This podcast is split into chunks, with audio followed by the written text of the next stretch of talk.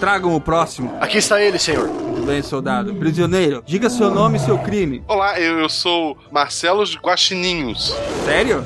Sim, eu tenho, eu tenho um pai com senso de humor. E eu sou acusado de roubar comida. Roubar comida? Isso lá é crime pra ser julgado aqui. Ah, senhor, era muita comida. E gostosa, me disseram, porque eu sou inocente. É o que todos dizem. Agora enfrentarás o leão. É, é sério isso? É Nero pondo fogo, corrupção pra todo lado, general traficando poção mágica gaulesa e eu que caio na malha fina? Que malha fina? Nada disso. Terás que enfrentar o leão, o bicho. Não me parece justo. Teria alguma arma? Não, esse leão é como da minha família. Ah, da família. Eu acho que eu posso usar isso. O que você disse? Se ele é da família, por que então o estás enviando para a morte? Que? Estás dizendo que matarás o leão? Sim, matarei. Por acaso caísse em algum caldeirão quando jovem? Não, senhor. Então como pretendes matar o meu leão? Atacarei seu coração. Nunca ouviu falar em colesterol? Mas é o meu leão. Sabia que os cristãos podem ser substituídos por farinha de trigo em sua dieta? Não.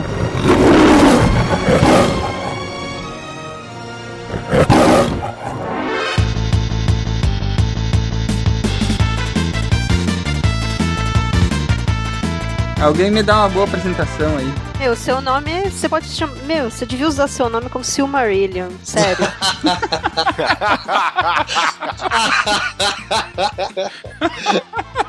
Eu acho que você não precisa nem mais se apresentar, Silmar. É só colocar isso, assim você já foi apresentado. Bom, eu tô falando de Chapecó Santa Catarina, vai pro próximo. Boa, Daniela. Boa. Olha, eu não tive uma intenção de fatality, assim. Aqui é Matheus, professor Barbado de Curitiba, Paraná. E Serentum. É, serentum. Se, se, sen, ah, não consigo pronunciar latim. Isso é o que acontece quando vocês tentam falar latim, ó. Próximo! Não, não, não, não. Ceterum senseo, Cartago de lenda est. Mimimi, mimimi. Mimimi, mimimi, que Cartago vá pro Beleléu. Aqui é a Dani Madrid, São Paulo, configurando meu DeLorean para o ano de 27 antes da Era Comum. Vai, Victis. Ai dos vencidos. Só tem gente de, de monóculo aqui hoje. Aqui é Fernando Malta, de São Paulo também.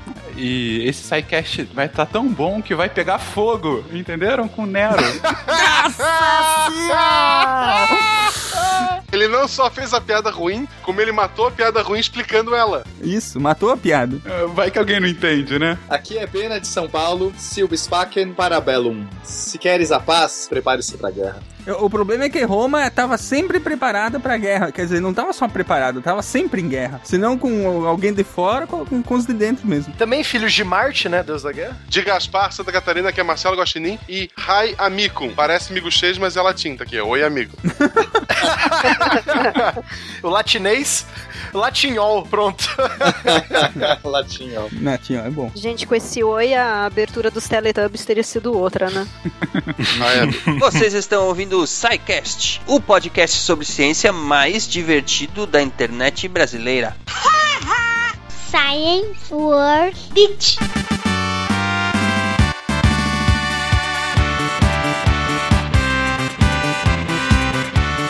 Feliz ano novo, feliz 2016, bem-vindos à sessão de recadinhos do SciCast. Eu sou o Silmar. E eu sou a Jujuba. Oi, Jujuba, ânimo, guria, acabou de começar o ano. Oi, oi, é. É, sei lá, né? Feliz ano novo, pessoas. Ei. Depois o pessoal fala que também é desanimadinha. Oh, meu Deus. Pois é, né? Não, peraí. Ei, ei. É, falou que eu tô meio triste, né? Ah, gente, Ai, ai. férias, né? Pô, a gente Juliana volta deve das férias. até agora, agora tá aí todo desanimado. Pô, como assim, Mas cara? vamos lá, Juliana, me ajuda dizendo aí pros nossos ouvintes as redes sociais do SciCast. Facebook, Twitter e Instagram barra SciCast Podcast. E o e-mail contato arroba scicast.com.br. Continua. E a melhor forma de enviar a sua dúvida, crítica ou elogio é através do formulário de contato do site. Procure lá no menu Contatos. Então é isso aí, queridos ouvintes. Feliz ano novo, feliz 2016. Mas, é, mas, mas as férias acabaram antes esse ano, né? Acabaram antes. É porque, né, temos que trabalhar, temos que fazer render esse negócio. Poxa, eu tava lá, eu nem terminei minha água de coco, você já me chamou de volta, cara. Já. Ah, Muito bem, esse é o primeiro programa de 2016. Já entramos com o pé na porta e tapa na cara, fazendo um programa Sim. de história, que eu sei que vocês gostam. adora. Não, É. e pô, vai ser muito legal. Esse episódio é demais. Tá bem bacana. Estamos quase terminando a nossa trilogia sobre Roma. Tem mais- temos mais um programa ainda para ser gravado e publicado. Mas esse ano o, o SciCast vai ser recheado de programas de história bem bacanas que vocês curtem, além de, obviamente, muitos outros programas sobre ciência, sobre ciências sociais aplicadas, exatas, tudo que vocês puderem imaginar vai ter esse ano. E crochê, vai ter crochê? Vai. Yay! Mas não no SciCast. Ah, tá bom, tá bom, tá bom, tudo bem.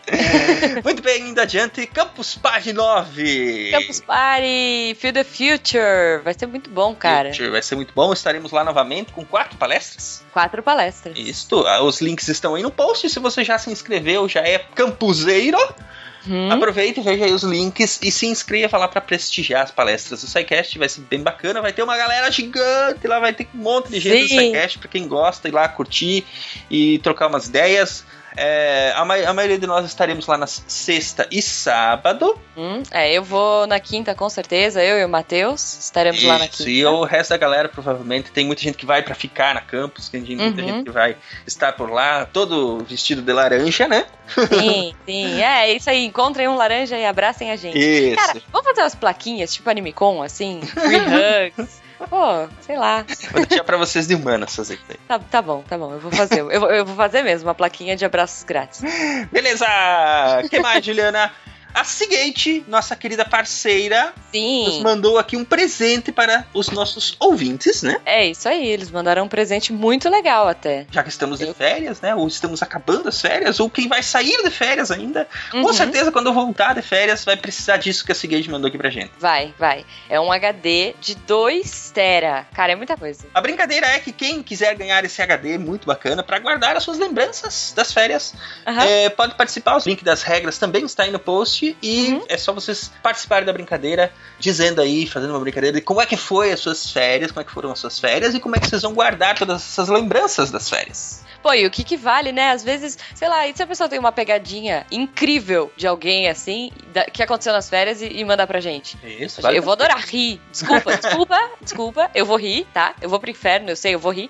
Mas quem sabe? Então Quem sabe? sejam criativos, cara. Você pode mandar textão minhas férias. Isso é bem cara de podcast, né? Tipo, minhas férias. Pô, a gente tá voltando às aulas agora, nada mais justo, mas sejam criativos. Façam uma redação, né? Uma redação como foram minhas férias. Isso, é. Talvez, talvez você não ganhe. A não ser que você seja muito criativo e muito divertido. É, mas enfim, a pessoa mais criativa e mais divertida vai levar e os- a gente vai anunciar isso no dia 12 do 2. Isso, tem mais um mês então para vocês brincarem, dá tempo de voltar das férias. Dá Dá tempo, tempo de de criar algo voltar. bacana e Uhum. participar. Então, enfim, todos os links estão aí no post. Vamos ao episódio de hoje que está bacana. Sim, E nos vemos na semana que vem. Um abração! até galera.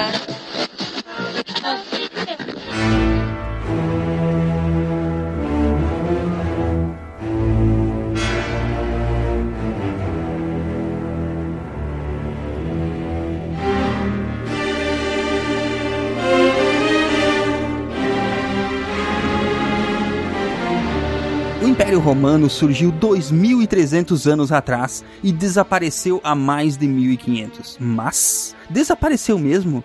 Ele continua entre nós dos jeitos mais variados possíveis. O latim, que os romanos espalharam por toda a Europa, é a língua que originou o português, o espanhol, o italiano e o francês. Pense em uma lei, qualquer lei, e pode ter certeza, o tataravô dela é algum código romano.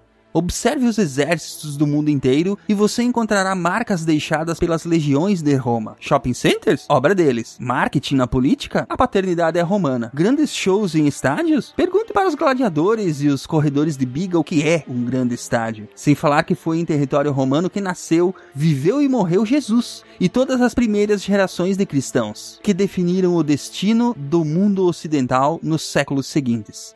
Depois que a Idade Média acabou e a influência do cristianismo aos poucos diminuiu, os pintores renascentistas buscaram inspiração em quadros que eles encontraram em um antigo castelo de Nero. Sim, aquele mesmo maluco que dizem incendiou a cidade. Seria ele mesmo maluco? Não se surpreenda se, ao ouvir esse podcast, você se sentir em casa.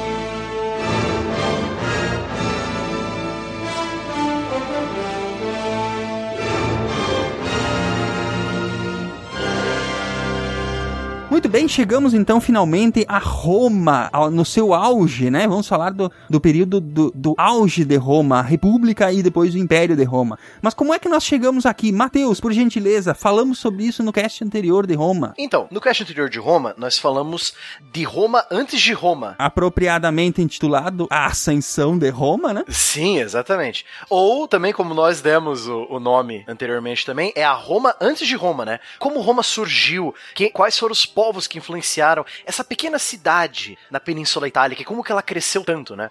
Nós paramos o cast passado falando sobre como que o último rei etrusco era da família Tarquínia. É, então, esse cara ele foi expulso pelos donos de terra, pelas famílias mais antigas de Roma, os patrícios. Eles expulsaram esse cara, aí eles ficaram meio que assim. Bom, a gente expulsou o rei, nunca mais teremos rei porque o último foi um tremendo de um sacana. Isso aí acompanhou os romanos por muito tempo, né, cara? Nossa, essa coisa de não ter rei, Roma foi muito severa nessa lei. Nunca mais teremos rei. É- Era tipo colocar o elefante branco na sala. Ei, e aí, se a gente tivesse um rei? Daí todo mundo olhava com aquela cara assim, tipo, hum, lá vem es- essas ideias aí, né, cara? Isso aí. Então, aí como, como governar esse, esse, esse jovem. Esse jovem ex-reino, né? Esse jovem território. Como governar?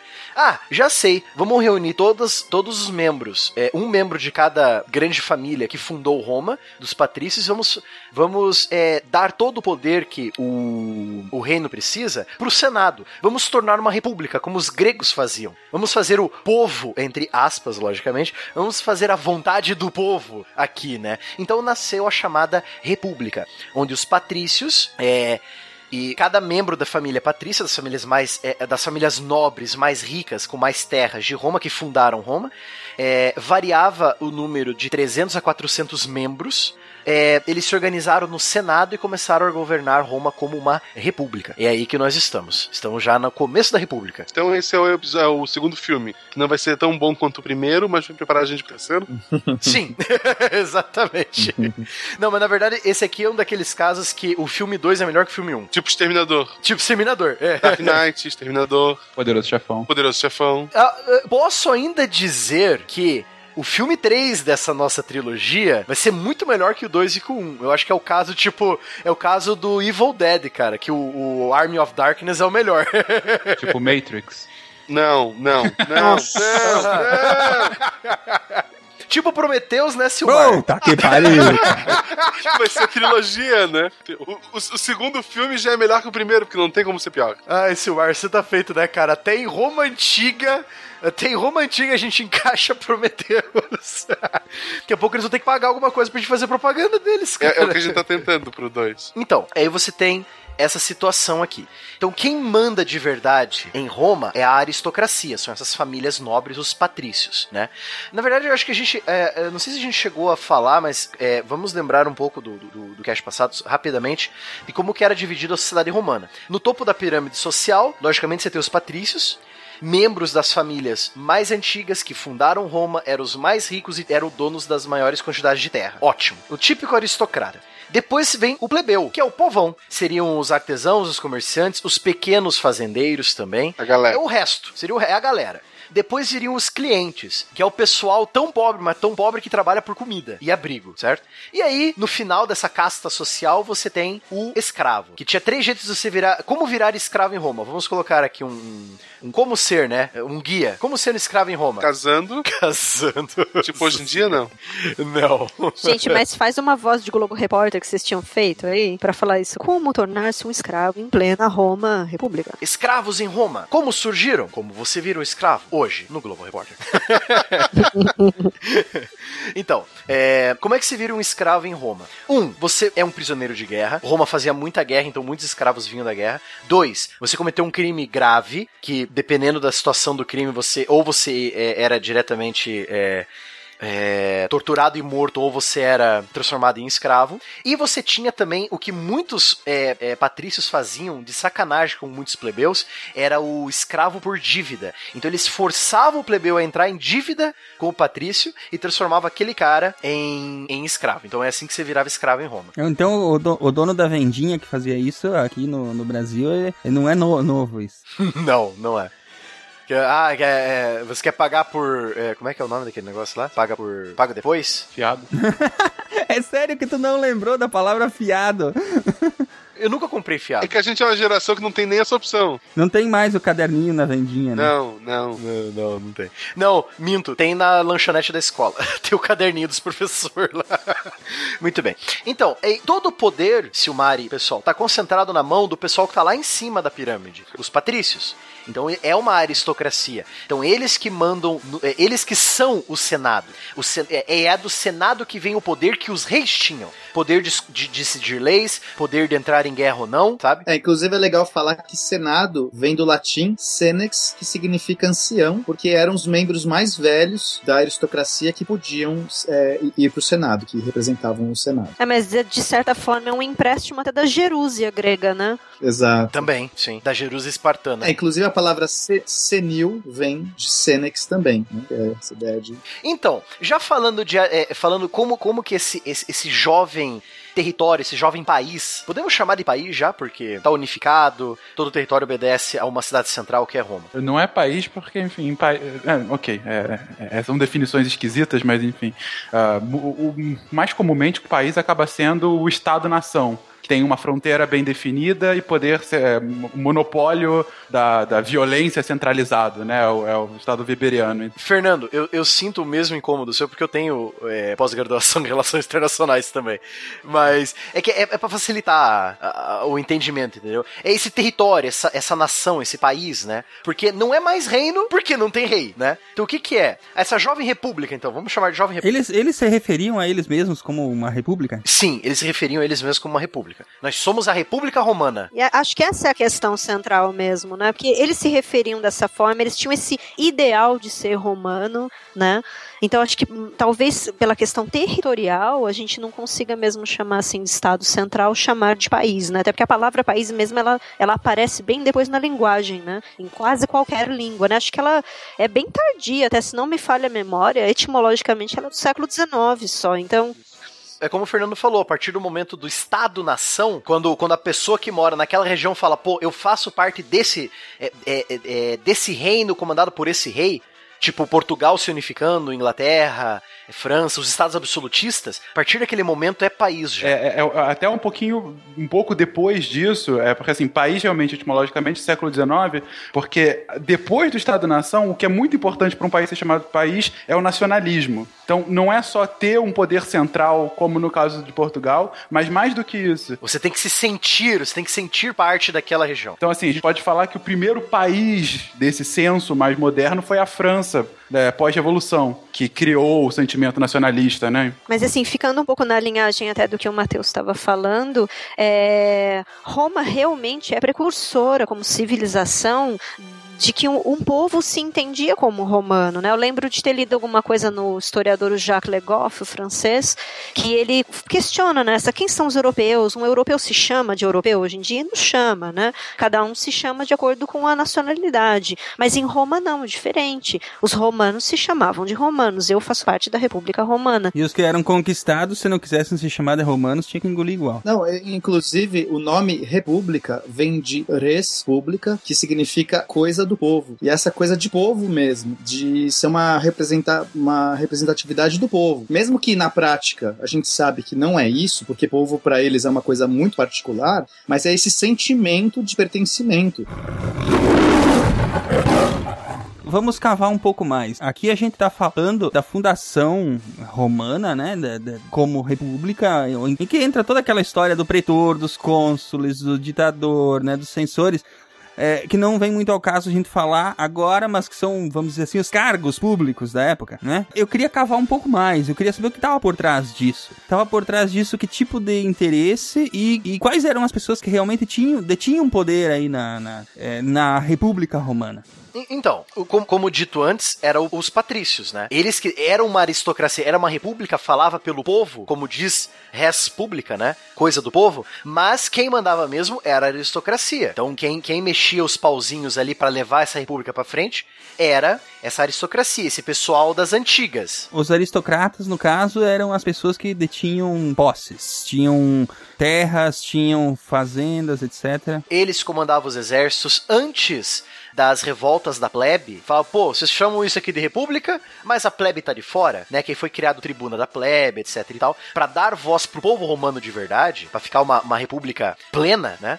É, antes, todos esses cargos eram feitos por. Os cargos maiores, lógico, de pretor, de cônsul, pretor e questor, se não me engano, eles eram feitos por. só por patrícios. E tem um detalhe também, Silmar. Como que nós vamos comandar essa jossa aqui? Nós, 500 caras, debatendo, debatendo, debatendo dentro desse Senado? Como é que a gente vai comandar esse, essa república só debatendo? Então você tem que ter uma cabeça do Estado, né? Só que no caso de Roma tinha duas cabeças. Eram dois cônsules. Me- menos quando teve Júlio César, né? Ah, não, é. Aí o Júlio César é, é um caso à parte, já chegamos lá.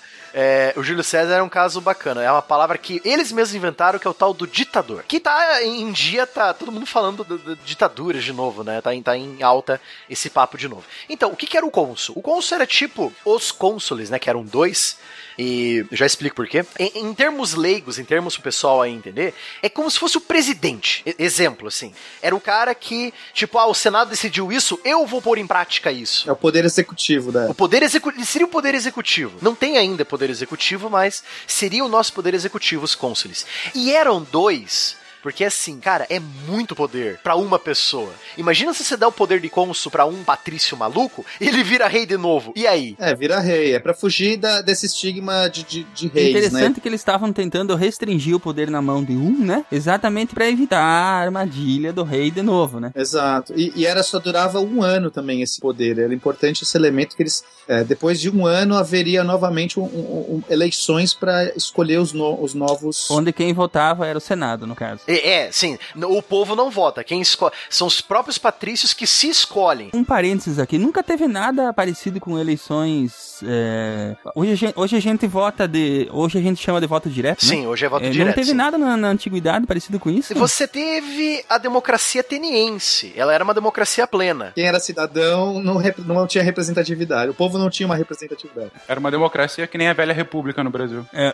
democracia representativa, no caso? É isso? É, é, é representativa porque você tem representantes que são eleitos Sim, pelo povo. mas o é- povo diretamente não, não votava. Não, é é aí que tá, porque é o conceito de povo que era diferente. Por isso que eu, que eu igualei a, a velha república no Brasil. Porque tinha escravos e tal, é isso? O, É porque quem votava era só o cidadão ateniense homem, e para ser cidadão ateniense homem tem que ter nascido ateniense, tem que ser detentor de terras, um monte de restrições. só essa, esse parênteses porque era curiosidade mesmo. Não, e mesmo se a gente pudesse expandir, por exemplo, essa questão, o que chama de antiguidade, né? Só Grécia e Roma. Então, por exemplo, eh, se a gente pensar também conceito de povo, podemos incluir aí, sei lá, os celtas, os vikings, né? Porque a votação ali era, era o voto mais direto impossível, né? Porque era um olhando pra cara do outro, né? Só que era, era um lance, é um outro tipo de organização, né? É, aí você traz uma pergunta muito martelada por muitos historiadores, até se eu não me engano, o Paul Vane, no livro Sexo e Poder em Roma. É, muito bom, por sinal, o livro.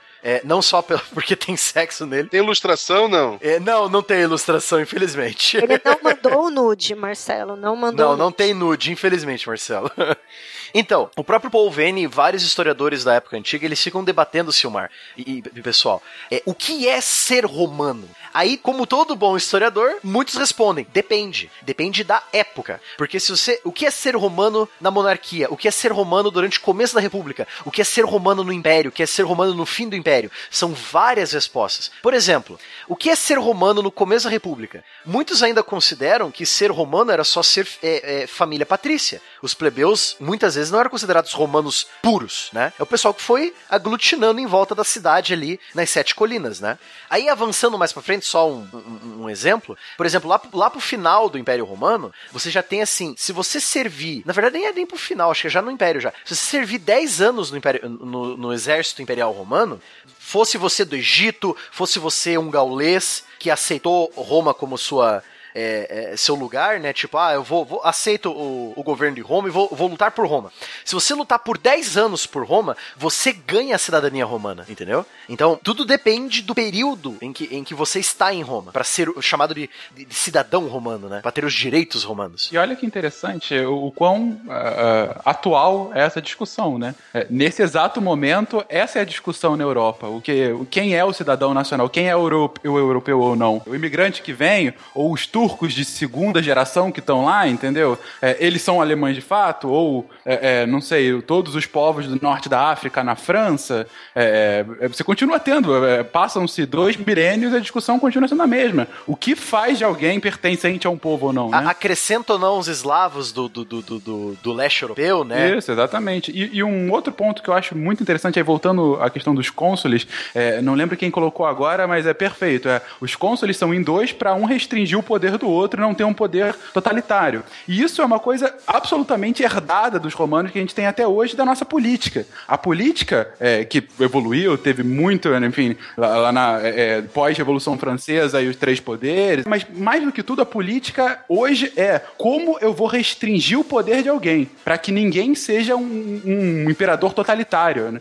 É, nem vamos entrar nessa seara, né? Porque todo mundo pe- pensa em restringir o poder de alguém, ninguém pensa em restringir o poder do Estado, que é cada vez, cada vez mais Aí é uma, aí é uma outra discussão, de assanhado, fato. né? Mas nem vamos, nem vamos entrar nisso por Mas é enquanto. interessante esse medo, né, que, que advém aí do- dos problemas com os reis romanos, esse medo também do- da questão de um poder totalitário, né, centralizado nesse caso, né, porque parece que é, é aquele medo eterno do, do duplo, sabe? Uma coisa, não chega a ser um doppelganger, nada disso, mas uma coisa meio Gollum, Smeagol, é, Jekyll and Hyde, quando que o cara deixa de ser o médico e passa a ser o monstro. E lembrando que, se eu não me engano também, Daniela, só pra completar o que você tá dizendo, é, se eu não me engano também, os romanos já tinham essa ideia de que o poder corrompe. E o poder absoluto corrompe absolutamente. não tem, não tem frase mais, é, mais certa, né, cara? Eu e o Silmar temos que dividir o host. É, tá muito, tá muito dictatório isso aí, cara. Lá vem o Guaxa propondo guerras púnicas aí. Só pra finalizar, então, é, os cônsules, então, eles organizam, eles são a, a cabeça do Estado romano, eles são a cabeça do, do, do- E por sinal, eles são os dois generais que levam os exércitos romanos pra guerra, quando, quando Roma entra em guerra. E, logicamente, é muita né, guerra que o Roma participou. Lógico, dá pra citar aqui, por exemplo, é, você tem os cônsules, você tem o pretor, que seria tipo o nosso juiz, ele seria o poder judiciário, ele aplica a lei romana. Você tem os coestores, eles cuidam das finanças, eles cuidam das cobranças e, e melhor ainda, são os caras que é, é, de- tem o livrinho que registra os gastos do Estado romano. E- e- entendeu? Tipo, ó, tá gastando demais com essa obra, entendeu? É o Tribunal de Contas. Você tem o censor, que vem a palavra census, que o IBGE faz, né? Que ele, ele faz uma. Eles catalogam a, a, a, a, população romana. Então, quantos plebeus tem? Quantos, é, quantos patrícios tem? Então, para eles terem esse controle, por isso que a gente sabe tanto sobre essa divisão da sociedade romana, porque eles registraram tudo isso escrito. E logicamente fica mais fácil de estudar, né? É, os romanos tinham uma mania de estatística, né? De medidas, estatísticas e afins. Eles eram muito mais práticos do que os gregos. Eles se gabavam disso. Por isso que romanos e gregos nunca se deram bem. Na verdade, os romanos nunca se deram bem com os gregos. Que os romanos sempre levaram a filosofia e as ideias que os gregos foram criando, eles foram levando muito mais pra prática. Então você já tem essa briga de a filosofia prática romana e a filosofia metafísica grega. Então você já tem essa, essa briguinha já intelectual, né? E os romanos sempre foram muito mais práticos do que os gregos. Ah, sim, os gregos e o ócio produtivo, né? Isso não combina muito com o romano mesmo. Não, não, o romano ele tem que produzir coisas grandiosas, né? Menos o das, das estátuas. E também. É pequenininho. Ou inexistente. Então, aí quando, quando Roma começou a crescer em tamanho territorial, Silmar, os patrícios começaram a pensar, pois é, não dá só pra gente controlar essa situação, né? Tem muitas cidades só pra Roma controlar. Então já vamos dividir um pouquinho. Naquela época, Roma era tipo, conforme eles foram, claro, expandindo, vamos imaginar o auge de Roma, né? Era território contínuo ou eram tipo. tu- Tinha muita. Como é que se chamaria hoje em dia? Uma palavra moderna pra isso? É quando o lugar é longe e, e você tem que passar Chapecó. por. não, não. Rio Grande do Sul, que tem que. que quem chega tem que, tem que passar pela imigração. É. É, que você tem que, por por exemplo, passar por terras de, de um, é, so- questão sobre o governo de outro pra chegar numa província, no, em algum lugar que... Em determinado tempo era terra totalmente contínua. Só que é assim, é o povo conquistado, né? Vocês estão conquistados a partir de agora, isso aqui é território romano, vocês trabalham pra nós.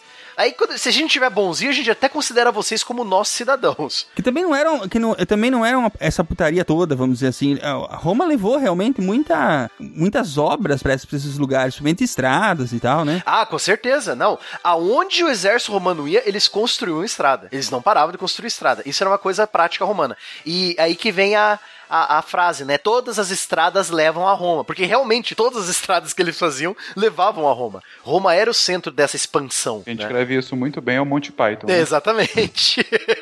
então, aí pra controlar essas outras cidades que vão agregando a cidade. Lembre-se, nós estamos falando de Roma República. É- é em, em um momento em que é uma cidade, uma cidade expandindo o território dela, controlando outras cidades do, do- dos povos latinos, dos povos etruscos, do, do- da Itália em si, né, do- da Península Itálica. Então como é que faz? Bom, é muita cidade só para nossa cidade de Roma controlar. Então vamos fazer a chamada Assembleia das Tribos. Cada cidade vai ter uma Assembleia das Tribos. E essa Assembleia das Tribos vai ter uma liberdade de, de escolher, é, por exemplo, ela vai poder escolher edis, que o edis é o cargo mais baixo, o cargo público mais baixo, que é o policiamento, é o pessoal que vigia a sociedade, vigia o que precisa na cidade e manda mensagem pra, pra capital, que é Roma, né? É o único cargo que permite é, a plebe participar. Por causa dessa expansão O Aedilis Plebis. É, mas é bem um cargo dedo duro, né, também. Sim, também. Ele tava lá, ele era os olhos e os ouvidos de Roma, na cidadezinha que dominaram, ele era a cidadezinha vizinha, entendeu? Mas não deixava de dar, dar aquele. É, é, a, a síndrome do pequeno poder devia corroer ali, né? Que, Gente, microfísica do poder, com certeza. Uma própria cidade, até quase do mesmo tamanho de Roma, que era Neápolis, que era uma cidade grega que foi conquistada na base da porrada também, né? Como a maioria das cidades na Península Latina. É, A própria cidade de Neápolis, ela tinha esse, é, é, essa assembleia da, da, da tribo e ela se comunicava diretamente com, com o Senado romano. E lógico, que tinha um monte de dedo duro, um monte de edis, né? Que, que lógico, podia ser comprado por senadores romanos pra fazer a vontade deles, né? É tudo esse esquema de corrupção, isso é tudo vem de Roma, cara. Isso é tudo é, é a tal da herança maldita romana.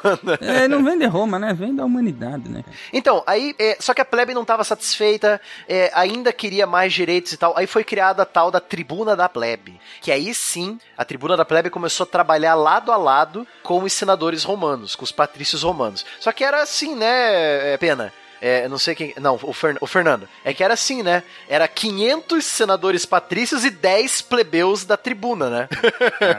É, acabou sendo muito mais um cala-boca do que qualquer coisa, né? Enfim, coisa. é. Se fosse hoje, seria pra inglês ver. É, é, é, não, é tipo, sabe que o teu irmãozinho mais novo quer brincar no videogame também, se dá o controle des- Fiz muito, o desligado.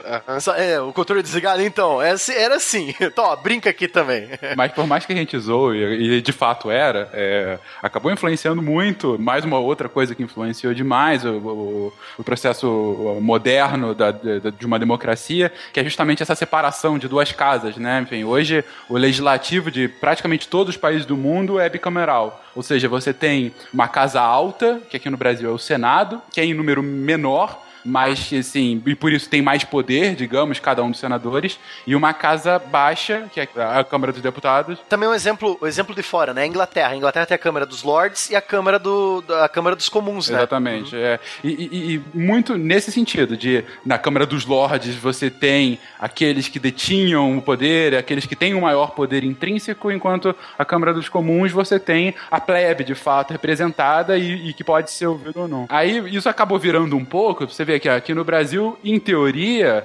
ah, o, o presidente da Câmara dos Deputados tem mais poder do que o, o presidente do Senado, porque Diga isso pro Sarney. Vai dizer isso pro Sarney. eu digo isso porque assim, ele é o terceiro, ele é o terceiro na linha sucessória, né? Enfim. A coisa aqui já é bem mais evoluída, porque a- o, o Senado foi criado como um cabide, né? Ele não tem função política nenhuma. Na verdade, eu acho que esse, esse você tá falando da Câmara dos Deputados. Eu, eu- e essa, é, isso que você falou, Silmar, pra mim é a Câmara dos Deputados. eu pode, para mim, podia excluir totalmente a Câmara dos Deputados, que tem mais funcionário público que come mais dinheiro nosso. Deixa o Senado ali, entendeu? O- a gente, quando é que a gente começa as guerras públicas aqui no Brasil?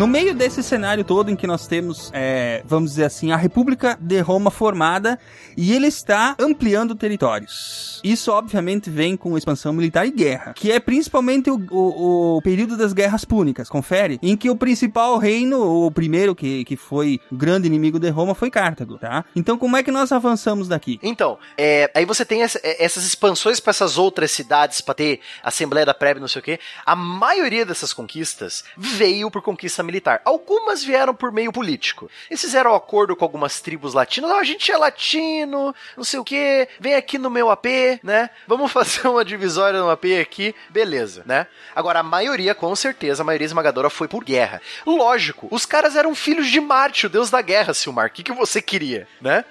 Os caras se consideravam o filho de Marte, cara. Pela, pelo mito, né? Essa expansão que foi acontecendo aí, o, o cenário tava se armando pra acontecer, o Império. Com certeza, com certeza. É, até o, o, o próprio Fernando pode me ajudar aqui, né?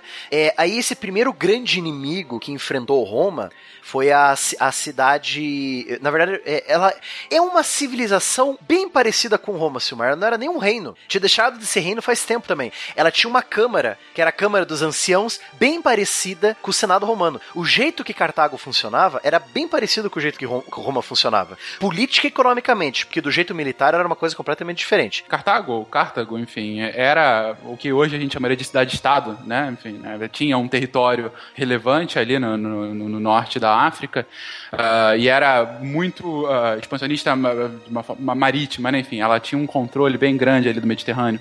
Ah, e, enfim, era o, o grande rival romano eh, dessa, desse quinto século antes da Era Comum.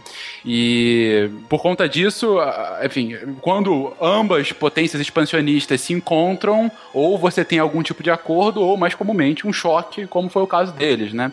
Eh, e quando de fato acontece esse choque, eh, eh, você acaba assim, ou você eh, derrota de uma forma que ele continua, o seu inimigo continua existindo, mas muito menor do que ele foi anteriormente, ou você elimina seu inimigo do mapa, né? Ah, no caso, por exemplo, se a gente for citar Roma e Grécia, né? Atenas, no caso, Atenas acabou ah, inexistindo depois da, da conquista romana. Acabou se reerguendo, claro, mas por, por algum tempo inexistiu. Ah, e foi o que aconteceu durante um bom tempo. No caso, Cartago tem uma, uma, uma grande herança dos fenícios, eh, então eles, eles eh, eh, têm a- eh, ao mesmo tempo essa questão de uma civilização combativa, mas também mercante. É, então é algo que estava claro também é, no, no- no DNA né, do- do- dos cartagineses. E, bom, indo diretamente para a guerra, depois de- dessa, dessa impossibilidade das duas grandes potências é, coexistirem ah, na região do, do Mediterrâneo, a gente tem a- o grande embate, na verdade, a, a primeira grande contestação da- de Roma como uma grande civilização, como uma civilização expansionista, né? É, e por conta disso, ah, os primeiros embates acontecem mais ou menos em é, é, du- 200 antes de Cristo, né? Antes Lembrando que foi uma série de três guerras, né? Foram três guerras consecutivas. São chamadas das Guerras Púnicas, né? Então, aí você tem é, esse primeiro embate, né? é, que o, o Fernando já deu essa introdução pra nós aqui. O primeiro embate entre Cartago e Roma, que eram as principais ali do Mediterrâneo Ocidental, é, eles, ele ocorreu, foi um combate principalmente marítimo, mas houve briga terrestre também nas ilhas da onde hoje ele são aquelas as três grandes ilhas ali, a Córcega, a Sardenha e a Sicília. Aquilo lá, é, é, essas três ilhas, principalmente a Sicília, elas eram chamadas de, é, é, fora o Egito, né, tirando o Egito da, da, da equação, elas eram o celeiro do Mediterrâneo Ocidental. A maioria do trigo que vinha para Roma antes de Roma ter acesso ao Egito vinha da Sicília. A Sicília era controlada ou por gregos ou por cartagineses. Faz o que, Silmar? Os caras, os caras que você odeia que vendem, vendem a comida para você, o que você faz? Mata. Mata, lógico, você vai na casa do cara, espanca o cara até, até ele morrer e pega todo o trigo pra você. Lógico, lo- melhor, você pega toda a terra pra você, você faz o teu trigo. Ótimo. Gente, Age of Empires, né? Age of Empires, guerra por recurso. Então, mas é, principalmente foi uma guerra é, naval, essa, essa primeira guerra púnica. Púnica, por sinal, por causa da palavra é, foenite ou poenite, que é a palavra que os gregos usavam para falar os fenícios, né? Como Cartago são, é, são é, netos dos fenícios, né? Então ficou guerras púnicas, que o, o romano chamava de punite, né? Os, os fenícios. Era um palavrão, não? Era. Filho da Punite. É, filho de um punite, exatamente. É Punic, a pronúncia romana, por favor. Punic, é Punic, é, desculpe. Filho da Punic. Seu filho da Punic, é Eu isso? só tô aqui pra causar, relaxa. é, o, o, o Pena traz a discórdia. Esse- ele é o deus da discórdia, muito bem. Não, em Roma era Cisânia. Cisânia. É, Cisânia. Exato. Então essa primeira guerra ela foi marítima. Os romanos só ganharam porque eles conseguiram o projeto dos navios cartagineses, que eram os melhores navios do mundo antigo, certo, Silmar? Eles pegaram um navio naufragado cartaginês, pegaram o modelo, hum, dá pra construir. Eles pegaram e construíram, como a natureza prática do romano, eles pegaram os melhores engenheiros, viram aquele navio e falaram: "Ah, interessante, dá pra construir". Então eles começaram a combater os cartagineses de igual a igual. Aí Cartago começou a sofrer, é, era uma guerra de atrito. Cartago acaba perdendo essa, essa primeira batida contra Roma, perde todas as ilhas ali do Mar Mediterrâneo e Roma começa a expandir a sua frota marítima, né, Pra confrontar a frota de Cartago. Mas Cartago ainda tinha força. Na verdade, tem um, tem um truquezinho aí, porque quando é, Cartago se rende, porque viu que, que tava perdendo naquela na derrota iminente, ele se rende e o combinado era que Cartago ia ceder a Sicília, que era o território original romano.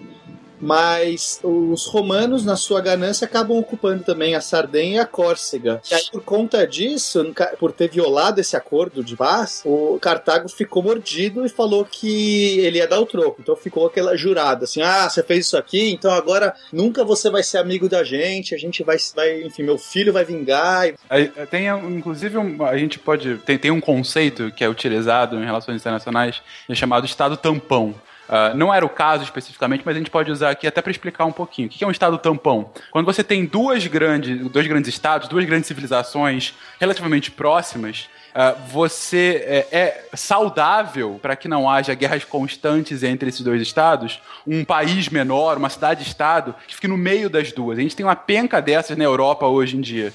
Ah, você vê, sei lá, Luxemburgo, Andorra. Sim, na época, na época era a mesma coisa também. E- exatamente. Então, a Sardenha e Córcega, ainda que fosse uma possessão de fato de Cartago, por serem ilhas fora, enfim, é, um- relativamente distantes da- do seu local original, onde ficava, é, ao que Roma conquista essas duas ilhas, é meio que mostrar: olha, se eu tô conquistando essa- esse tampão que ficava entre a gente, já é uma mostra do que eu posso ser capaz de conquistar. Então, o Estado tampão serve justamente para evitar que um venha atacar o outro, porque antes de, para antes de me atacar, você vai ter que atacar esse Estado tampão. Então, assim, aconteceu mais ou menos isso e aí culminou nessa segunda etapa. da- Basicamente é só colocar um amiguinho na frente, né? Exatamente. Se você bate no amiguinho, você pode me bater. Toda, toda a União Soviética foi baseada nisso. Exatamente. É, toda a União Soviética é baseada nisso, né?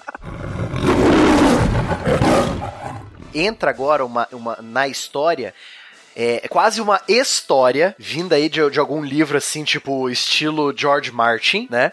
Que tem, você tem essa sede de vingança, tem juramentos de sangue, né? Juramentos de famílias para sempre brigadas com, com, com outro território inimigo, né? Que é a história da Segunda Guerra Púnica, que é que o Fernando vai falar agora, né, Fernando? Essa história épica de dois comandantes, um cartaginês e outro romano, duas famílias juradas de guerra também, né? Que elas vão se jurar. Então é uma coisa bem interessante, né, Fernando? Sim, sem dúvida. A gente tá falando é, primeiro de, de, de Aníbal, né? Filho de Amílcar, o, o comandante é, de Cartago na Primeira Guerra Púnica. Ah, Aníbal é reconhecidamente uma das mais brilhantes mentes bélicas da história da humanidade. Ah, a gente vai falar um pouquinho dele aqui, mas eh, só para ter esse relato, até hoje. Uh, Amilcar continua em livros de guerra. Se não me engano, na Universidade West Point, que é a Academia Militar Americana, até hoje eles ensinam as táticas que o Aníbal fez contra os romanos na Segunda Guerra Púnica, cara. De tão genial que ele foi. Exatamente. E é tanto de um ponto de vista estratégico uh, na hora da batalha em si, como a gente vai ver principalmente na Batalha de Canas, que ainda hoje é usado como referência, mas também com toda a movimentação uh, para levar essa, a essas batalhas, né? Enfim, o primeiro ponto é justamente a, a- a a- digamos assim, o contra-ataque de, de Cartago pós-invasão da Sardenha e da Córcega, em que Aníbal eh, invadiu a Península Ibérica, onde hoje tem a Espanha e Portugal, ah, e, e depois de invadir a Península Ibérica, eh, ao invés de ter continuado ainda pelo Mediterrâneo, baseado da península, ele surpreendeu Roma e fez a viagem até a Itália passando pelos Alpes. Com elefantes, cara. Nossa, uma coisa. Nossa senhora. É, Ro- Roma estava esperando um ataque marítimo, que era a única coisa que fazia sentido na cabeça deles. Nunca. Quem iria atravessar os Alpes? Quem faria essa trajetória? Eu acho que é por isso que foi tão genial, né? Surpreendente. Sabe que tem uma coisa bem legal, é, é, Pena, que você falou, que me lembrou uma coisa. O próprio vídeo do. é, um vídeo propaganda, um vídeo trailer do Total War Rome 2, que é um vídeo de introdução à campanha do Aníbal, é bem interessante. Os romanos começam a falar: não, porque Cartago está crescendo, nós temos que acabar com Cartago de uma vez. Ah, por sinal, é nessa guerra, né, Fernando, que vem a frase que eu falei no começo, né? Cartago delenda est, que era o que os senadores gritavam, todo dia em Roma eles gritavam, eles, eles já tinham ganho uma guerra, mas eles continuavam gritando, Cartago deve ser destruída, né? Então Cartago delenda est, Cartago tem que ser destruída. Aí não à toa. E não à toa. Nesse, nesse vídeo, ele fala, é, ele fala assim: ah, não, ele, ele vai invadir via mar, mas ele não vai invadir direto a Itália, ele vai invadir Massa, é, Massália, não, é, Massália, que é a Ma Marsella, na- na- no sul da França hoje em dia, né? Que era um daqueles estados tampões que vocês estavam falando, né? Exatamente. Aí o outro senador fala: não, ele não vai fazer isso, nós controlamos o Mediterrâneo, né? Roma tem, tem navios por todo lado, ele não vai fazer isso. Ele tá fazendo aliados com a Grécia. Aí todo mundo começa a discutir e fala assim: não, não, não, ele não tá fazendo nada disso. Ele vai mover todo o exército dele, vai marchar pra Sicília, que é mais perto, né? Ele vai fazer só uma ponte de, de barcos ali, vai pegar a Sicília de volta e vai invadir a gente pelo sul.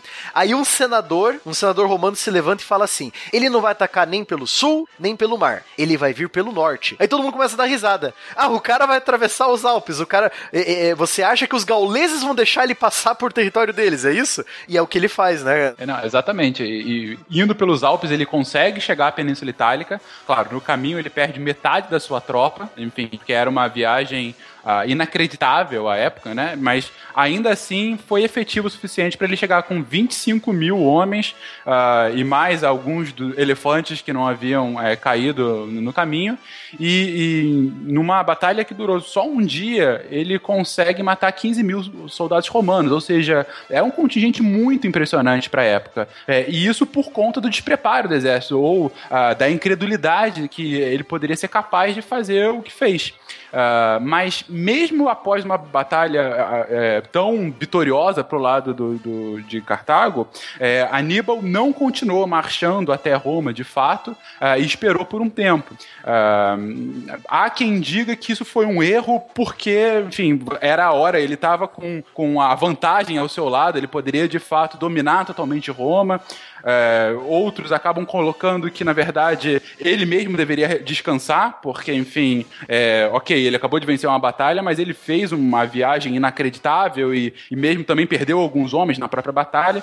Ah, e, enfim, ainda tem a, a questão de ah, Aníbal poderia ter uma ética própria, é, que na verdade ele não, não atacou. Ok, ele venceu na batalha estratégica, mas ele ainda assim tinha uma ética de não bater morto, digamos assim, né? Ele chega às portas de, de Roma, né? E, e, quer dizer, tem, tem várias possibilidades, como o Fernando tá falando, por que, que ele não continuou. Mas a pergunta que eu faço é: e se ele tivesse continuado, como seria a história mundial?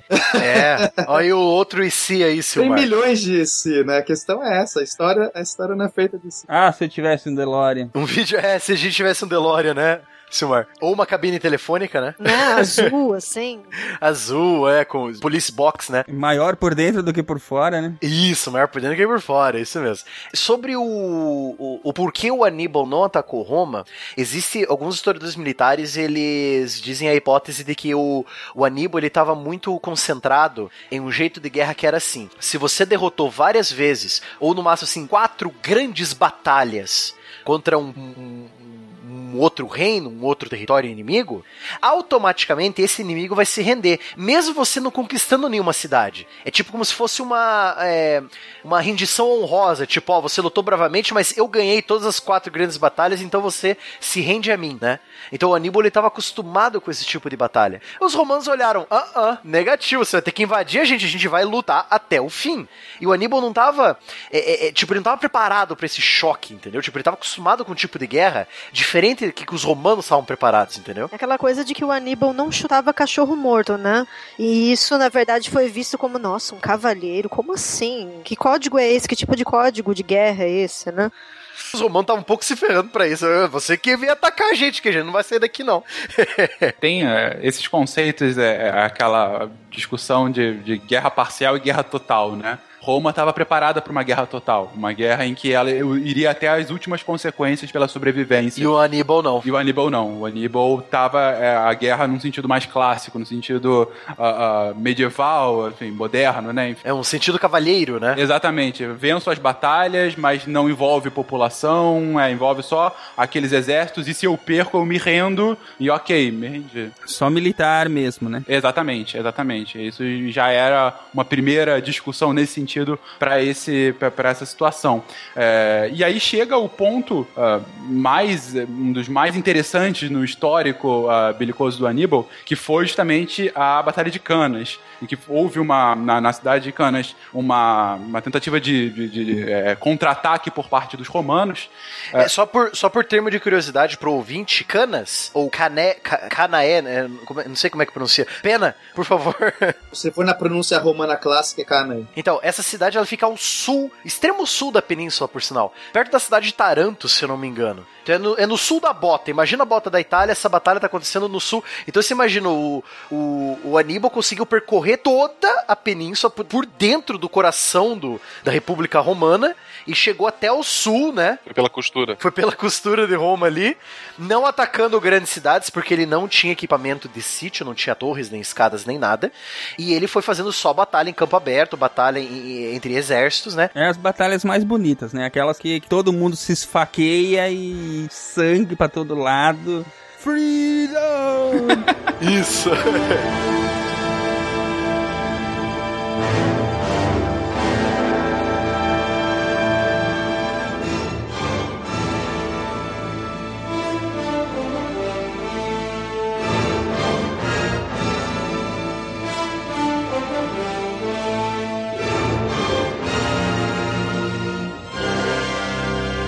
Vocês falaram que essa batalha ela é estudada até hoje, né? Mas tem razão de ser, né? Porque é, algumas estratégias que ele empregou ali, como por exemplo colocar os, ah, os soldados mais fracos do centro e fingir que tá sendo. Fingir não, na verdade, o centro começa a ruir primeiro, né? E aí, quando os, o exército inimigo ele pensa que tá, é, é, vamos dizer assim, fazendo uma. É, tá quebrando a linha de, do, do, inimigo, a infantaria mais forte é, meio que cerca pelos lados e por trás, né? O exército. Sim, é, é que é, é chamado até hoje de posição do crescente invertido. Exatamente. Uhum. Inclusive, tem uma. Tem uma é interessante que essa é uma referência dentro da referência, né? Aquela série de livros do Con Eagleton, O Imperador, né? É, logo no primeiro tem o treinamento. É, que ele mostra a infância do, do Júlio César, né? E logo no primeiro livro te, é, é, aparece, vamos dizer assim, é, é retratado, é descrito como é que era, como é que foi o treinamento nas mãos de um tutor e tal do Júlio César. E uma das coisas que é ensinado para ele e pro, pro amigo que estão sendo treinados é sobre essa batalha de Canas, né? E ele vai descrevendo a batalha e fazendo os, os pupilos, né? O professor fazendo os pupilos dele montarem, por assim dizer, o exército, né? É, e, e, vai descrevendo como é que foi a batalha e tal. E eu achei, eu achei interessante que é, é, é ele estava ensinando sobre como é que tinha sido uma batalha antiga, né? Do, do de Roma para esses é, para os romanos, né, que viriam a, a, a enfim, a, viriam a ser grandes figuras históricas, né? Não, perfeito. E, e, e, a, batalha, assim, você sabe que alguma coisa vira referência quando o nome da coisa ela acaba é, sendo sinônimo de uma boa estratégia, né? Uhum. Então, assim, é aquela coisa, ah, o cara joga muito futebol, ele é o novo Pelé, né? Ou seja, o Pelé já virou adjetivo. É, e foi o caso de Canas. Canas, é, é, por muitas vezes, é usado como um adjetivo de uma vitória absoluta sabe? Quando você consegue uma estratégia de tal forma que você é, não é bem absoluta, é vitória de aniquilação que ele coloca. Tipo um 7x1. É tipo isso. é, é perfeito. Ah, meu Deus, todo dia um 7x1. é isso mesmo. 7x1 foi a Canas brasileira. É basicamente isso. Não, foi a Canas dos alemães, né? Dos alemães do Brasil, é, foi é, exatamente. Foi uma vitória de cavaleiros, né? Porque eles pararam, podia ter sido muito mais. É verdade, é verdade. É, não, mas na verdade eles, não- eles pararam depois da batalha, porque, cara, a batalha foi um morticínio pro lado dos romanos. Porque pensa assim, os romanos ele já, ele já tinha aquela formação do. que vai surgir as centúrias, né? As formações de 100 soldados ali compactados pra fazer a formação tartaruga, etc e tal. Isso vai ser evoluído. Se eu não me engano, eles não tinham a tal da formação tartaruga ainda, se eu não me engano, nessa época. Acho que não, acho, acho que ainda Ai- não. Ainda não. Mas eles já tinham a formação em blocos de soldados, né? Sim, eles tinham falanges. Isso. A- É que, na verdade, se eu não me engano, a centúria, a, a- a centúria saiu dessa falange romana, que era uma falange menor, né? Aí eles começam a ver que o centro cartaginês. Detalhe, os, car- os cartagineses tinham é, 30 mil soldados, Roma tinha 80 mil, né? Falei, ah, vamos ganhar facinho, né? Aí quando os romanos começaram a ver que o centro cartaginês tava ruindo, falou: ah, é agora, todo mundo foi, bum, pra um lado só. O que aconteceu com, aquele, com aquela lua crescente invertida? As melhores tropas do Aníbal começaram a cercar os romanos e ficou aquele, tipo, imagina ali 30 mil soldados cercando 80 mil, esses 80 mil não conseguem nem se mexer pra, pra sacudir, é, pra é, estocar com a espada, pra acertar a espada. Os caras foram morrendo um por um, entendeu? Foi um verdadeiro morticínio. A cavalaria, por ser mais móvel, ela atacou pelos flancos e contornando. Então não deu tempo da formação romana se adaptar ao ataque vindo de vários lados. Aí eles se perderam. Sim, nossa, foi um. E, e dizem, se não me engano, até os próprios historiadores romanos dizem que dos 80 mil romanos que foram pra guerra, pra essa batalha, menos de 3 mil voltaram pra Roma, cara. Nenhum dos dois cônsules voltou também, os dois morreram na batalha. Devem ter ficado dias matando os moribundos, né, cara? Não, e o mais impressionante é que os caras que voltaram pra casa, eles chegaram e falaram assim: Eu só queria dar uma alegria pro meu povo. E os cartagineses só perderam, pelo que contam, apenas 5 mil homens. Então é realmente um 7 a 1 assim, um 10 a 1 sei lá. O legal é que vocês nunca falam das partes legais da guerra, né? É legal do mesmo jeito que gás mostarda é legal, por exemplo. Pense numa batalha dessa, quanta gente fica ferida, não morta e inutilizada em campo de batalha, né?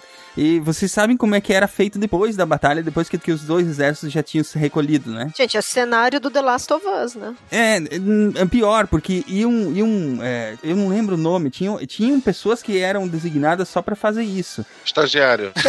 Elas iam com uma lança, entendeu? Pra dar misericórdia ao- às pessoas que tinham. Não, e, e- e às vezes você nem tinha sorte disso da misericórdia, Silmar. Morria definhando mesmo, né? Não, não. Às vezes um, via um, um- um sacana da- das vilas ao redor da. Sempre tem vila ao redor de, de- de campos assim, né? Ainda mais de Canas, você tinha a cidade de Canas ali perto. É, se- vinha civis da cidade, começava a matar moribundo, não importava se era romano, se era cartaginês. Começava pra, pra quê? Pra roubar. Eles roubavam, eles pilhavam os corpos. Isso que os soldados já não tinham levado embora, É. né? Não, mas tipo, pegava uh, o que sobrava, pegava ponta de, de, de lança, ponta de flecha, sabe? É, é porque assim, ó, a gente sempre estuda as, as guerras antigas com esse viés, vamos dizer assim, romantizado, né? Mas era uma coisa extremamente brutal e feia, cara. Não, assim, sabe? Ah, com certeza, com certeza. Sabe o que é bom pro ouvinte lembrar? O final da batalha do. O, tempo cronológico é diferente, mas o sentimento é o mesmo. O final das batalhas do Coração Valente tem, tem o final, acho que. As, as duas primeiras. É, as duas primeiras batalhas mostram os mortos lá e tal. Os caras rastejando pra fora daquele morticínio. Os padres tentando salvar o, o- os soldados ali, sabe? Então é aquilo ali, cara. É um negócio horrível. Parece que batalha moderna é, é violenta e tal, mas é, morre muito menos gente, né, cara?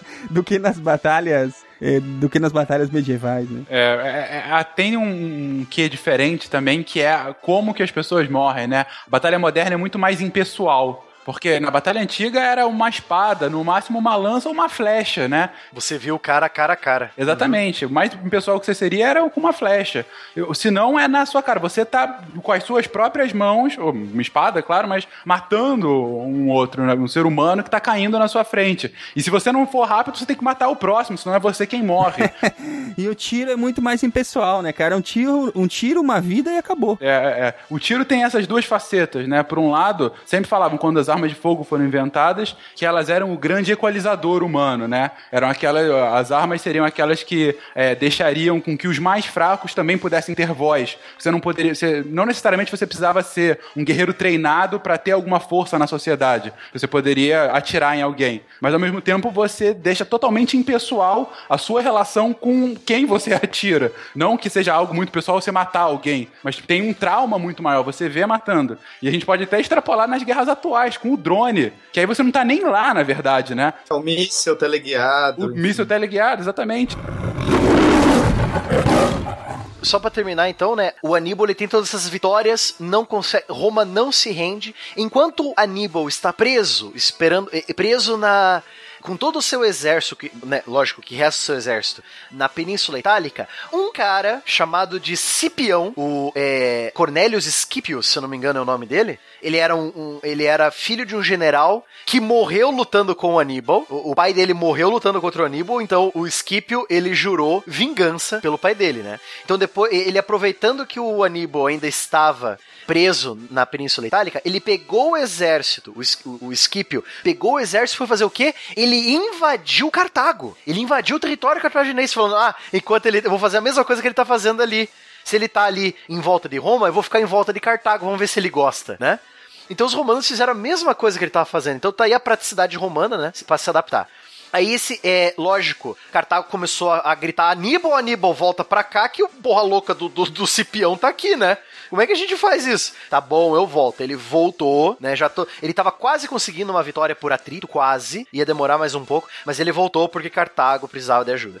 Aí deu a batalha de Zama, que foi a, a Canas dos romanos. Que os romanos, o Scipio, ele já sabia como é que o, o Aníbal lutava, ele sabia que o Aníbal ia fazer, então ele já conhece o inimigo. Então o que, que o Scipio fez? O, ou o Cipião, né? Scipio é em, em, em latim.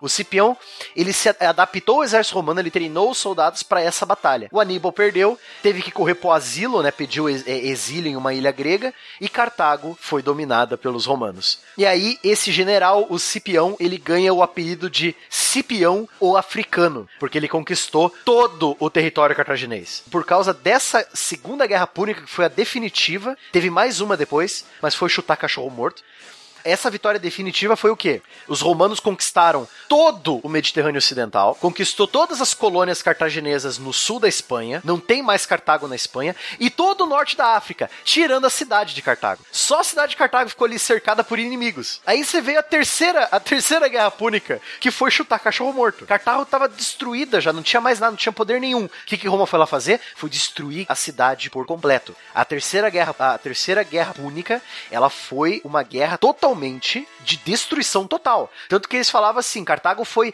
nivelada, não existe mais Cartago, e para garantir que nada cresceria lá, os romanos jogaram sal na terra, Silmar. Só pra você ter noção. essa é, essa, essa é pra finalizar, né? Eles não foram cavalheiros. Não, nem um pouco. E assim Roma é, cresce muito em território. Imagina assim, pega ali a, uh, toda a Península Itálica, pega as ilhas, todas as, as ilhas Baleares uh, ali perto da Espanha, uh, Córcega, é, Sardenha, Sicília, pega todo o sul da Espanha e sul de, de, Portugal e pega todo o norte da África, até onde seria a Líbia, né? Onde hoje é a Tunísia, litoral da Argélia e litoral do Marrocos. Tudo aquilo ali era romano agora. Então Roma era, como a, a Daniela falou, né? Roma era uma república, mas já estava com cara de império, porque era muito território que é, é, eu acho que nem, nem, os, nem os, os mais sonhadores patrícios romanos sonhavam com tanto território vencido assim, sabe? E muito interessante também aquela questão, se a gente for pensar em historiografia, né? Pouco se tem, na verdade, em termos de documentos, porque os romanos fizeram questão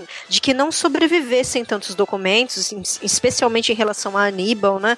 Para que a memória dele não fosse glorificada. Eles queriam apagar tudo de Cartago da história, né? Exatamente, né? Então teve essa coisa de literalmente queimar a cidade, né? Não só aquela coisa de salgar o solo e tal, mas eles também queimaram de documentos, não se permitia que se registrasse aquelas batalhas.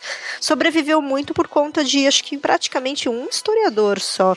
Tá me falhando aqui um pouco o nome dele, um daqueles milhões de historiadores romanos que começa com a letra P, né? Pra ajudar. Plutarco, Sim. não é o Plutarco? Mais famoso? Hum, tem Plínio também, né? Tem o Plínio mais jovem, o Plínio mais velho. Então, algum desses queridos com a letra P aí, mas enfim, foi um dos únicos. E ele registrou, obviamente, ali a questão dos, dos vencedores, né? Então, pouco se tem, na verdade, de documento. Roma ela entra nas guerras púnicas é, quase quase sendo aniquilada e termina fortalecida e, e com um território muito maior e com a moral é, engrandecida. E, e aí o movimento expansionista ele é muito acelerado porque isso acaba trazendo né, um conti- contingente de escravos e recursos e, e agora o império ele está movido ele está nessa, nessa febre de, de invasões. Sim, então é nessa febre de invasões que Roma vai continuar conquistando vários territórios, vários generais importantes vão começar a surgir, vários,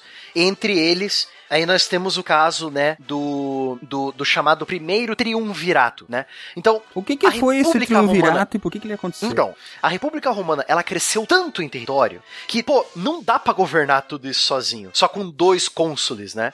O que que eles fizeram? Eles fizeram o tal do triunvirato. Eles separaram a- alguns territórios romanos em setores, cada setor tinha o seu grande comandante, e esse comandante estava incumbido de dominar e controlar aquele setor. Então, por exemplo, você tinha três grandes comandantes. Isso faz o quê? Faz 200 anos depois de Cartago. Nós avançamos bastante no tempo já. Então, lá no ano é, 70, 60 a.C., você tinha três grandes comandantes. Você tinha Júlio César comandando as conquistas na Gália, você tinha o general Crasso comandando a- as conquistas no Extremo Oriente. Olha só, Silmar, eles já estavam encostando na, na Mesopotâmia já, cara. De tão longe que eles já tinham ido já. Bastante território. Muito território. Então o Crasso ele estava comandando as conquistas na Mesopotâmia e se eu não me engano ele é, ajudou também no Egito, se eu não me engano. Quem conquistou o Egito foi o César depois. É, e você tem o Pompeu, que ele era obcecado pela Grécia antiga, é, pela Grécia. Naquela época não era antiga, ainda era Grécia. Desculpa, é, você falou Prometeus? Eu entendi Prometeus. Ah, é Pompeu, né? Puxa. é, o Prometeus. Ai, ai. Então, aí o Pompeu, ele era tão obcecado pela Grécia que ele se via como o Alexandre da Roma antiga. Então o cara, pou- pouco egocêntrico que era o cara, né? Então ele conseguiu controlar com mão de ferro, logicamente, todas as cidades gregas e ele adotou o nome de Pompeu Magnus, que é Pompeu o Grande, que nem Alexandre o Grande, né? Mandou fazer estátua, busto dele, sabe? Tudo essas coisas.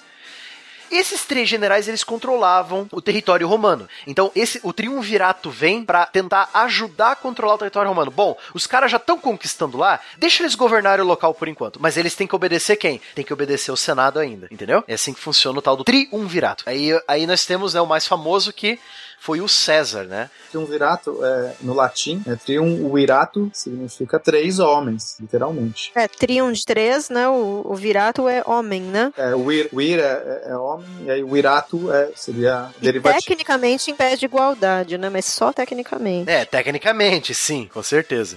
É, se eu não me engano, foi o Crasso também que ele, é, ele lidou com a.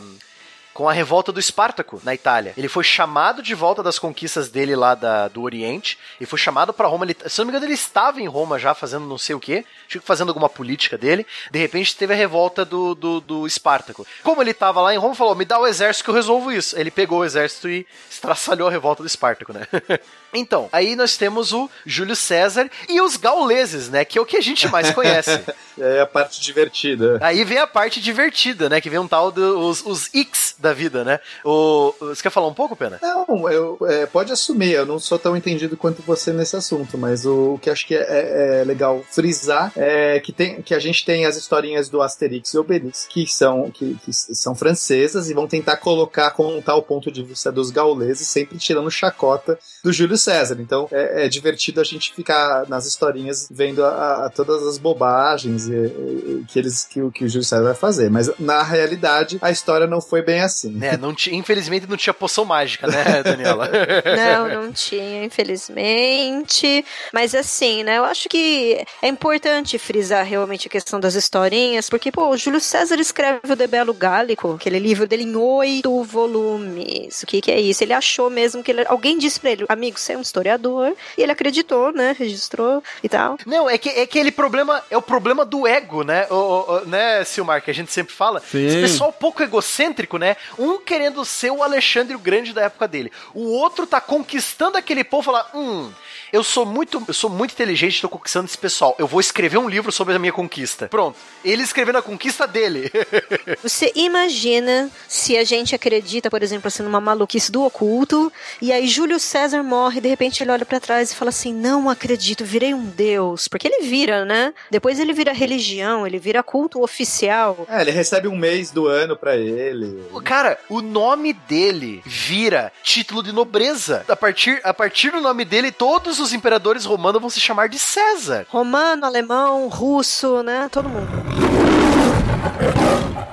Posso dar uma outra visão, uma visão oposta sobre isso? Claro. De fato, a megalomania deve ter pra muitos desses caras que estão controlando, enfim, grandes impérios. Ah, no cast de China a gente falou do Tin Shi Huangdi, que é, puta, é, pra mim é, ah, é o sinônimo de megalomania. Ah, sim, o primeiro imperador. O primeiro né? imperador, exatamente. É, é, enfim, é realmente muito nesse sentido. Mas também tem um outro lado que a gente tem que lembrar, né? Enfim, ah, se a gente está falando, no caso de Roma, um pouquinho diferente, que a gente ainda está falando de uma república, não é ainda o- a, a volta do, do, do- império, né? Enfim, mas começa a ser aí, né? Como a gente já está comentando.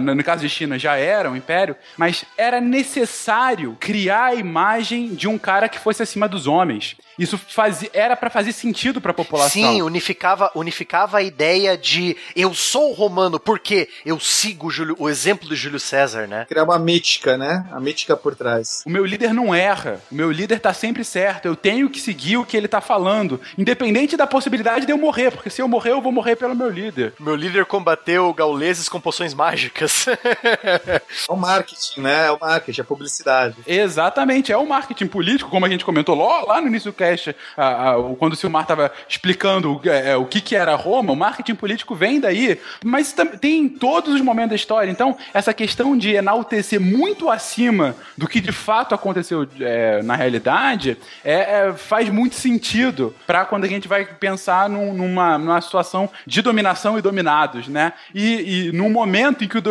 os dominados, eles não acham graça disso, eles não acham que o cara tá sendo megalomaníaco e tem que perder a cabeça com isso, como foram os franceses séculos depois. Não, é ok, eu acredito nisso e eu vou seguir esse cara porque ele está acima dos homens, porque ele é um semideus ou um deus mesmo. Exato. E é importante que é, a Roma também trazia a prosperidade quando dominava. Então, essa questão das estradas, do policiamento, de recursos. Então, às vezes, o povo conquistado, embora tivesse toda essa sensação ruim de estar sendo dominado, de uma- um povo com uma outra língua e tudo mais, mas também começava a enxergar o lado bom. Então, junto com a propaganda política, é, eles tiveram muito, su- muito sucesso em várias regiões para consolidar o poder deles e, e- e instaurar a cultura. Então, essa para muitos lugares foi tranquila, não foi tão conturbada. É, se a gente for pensar aqui nessa. no- depois, né, no que viraram essas historinhas do Asterix e do Obelix, né?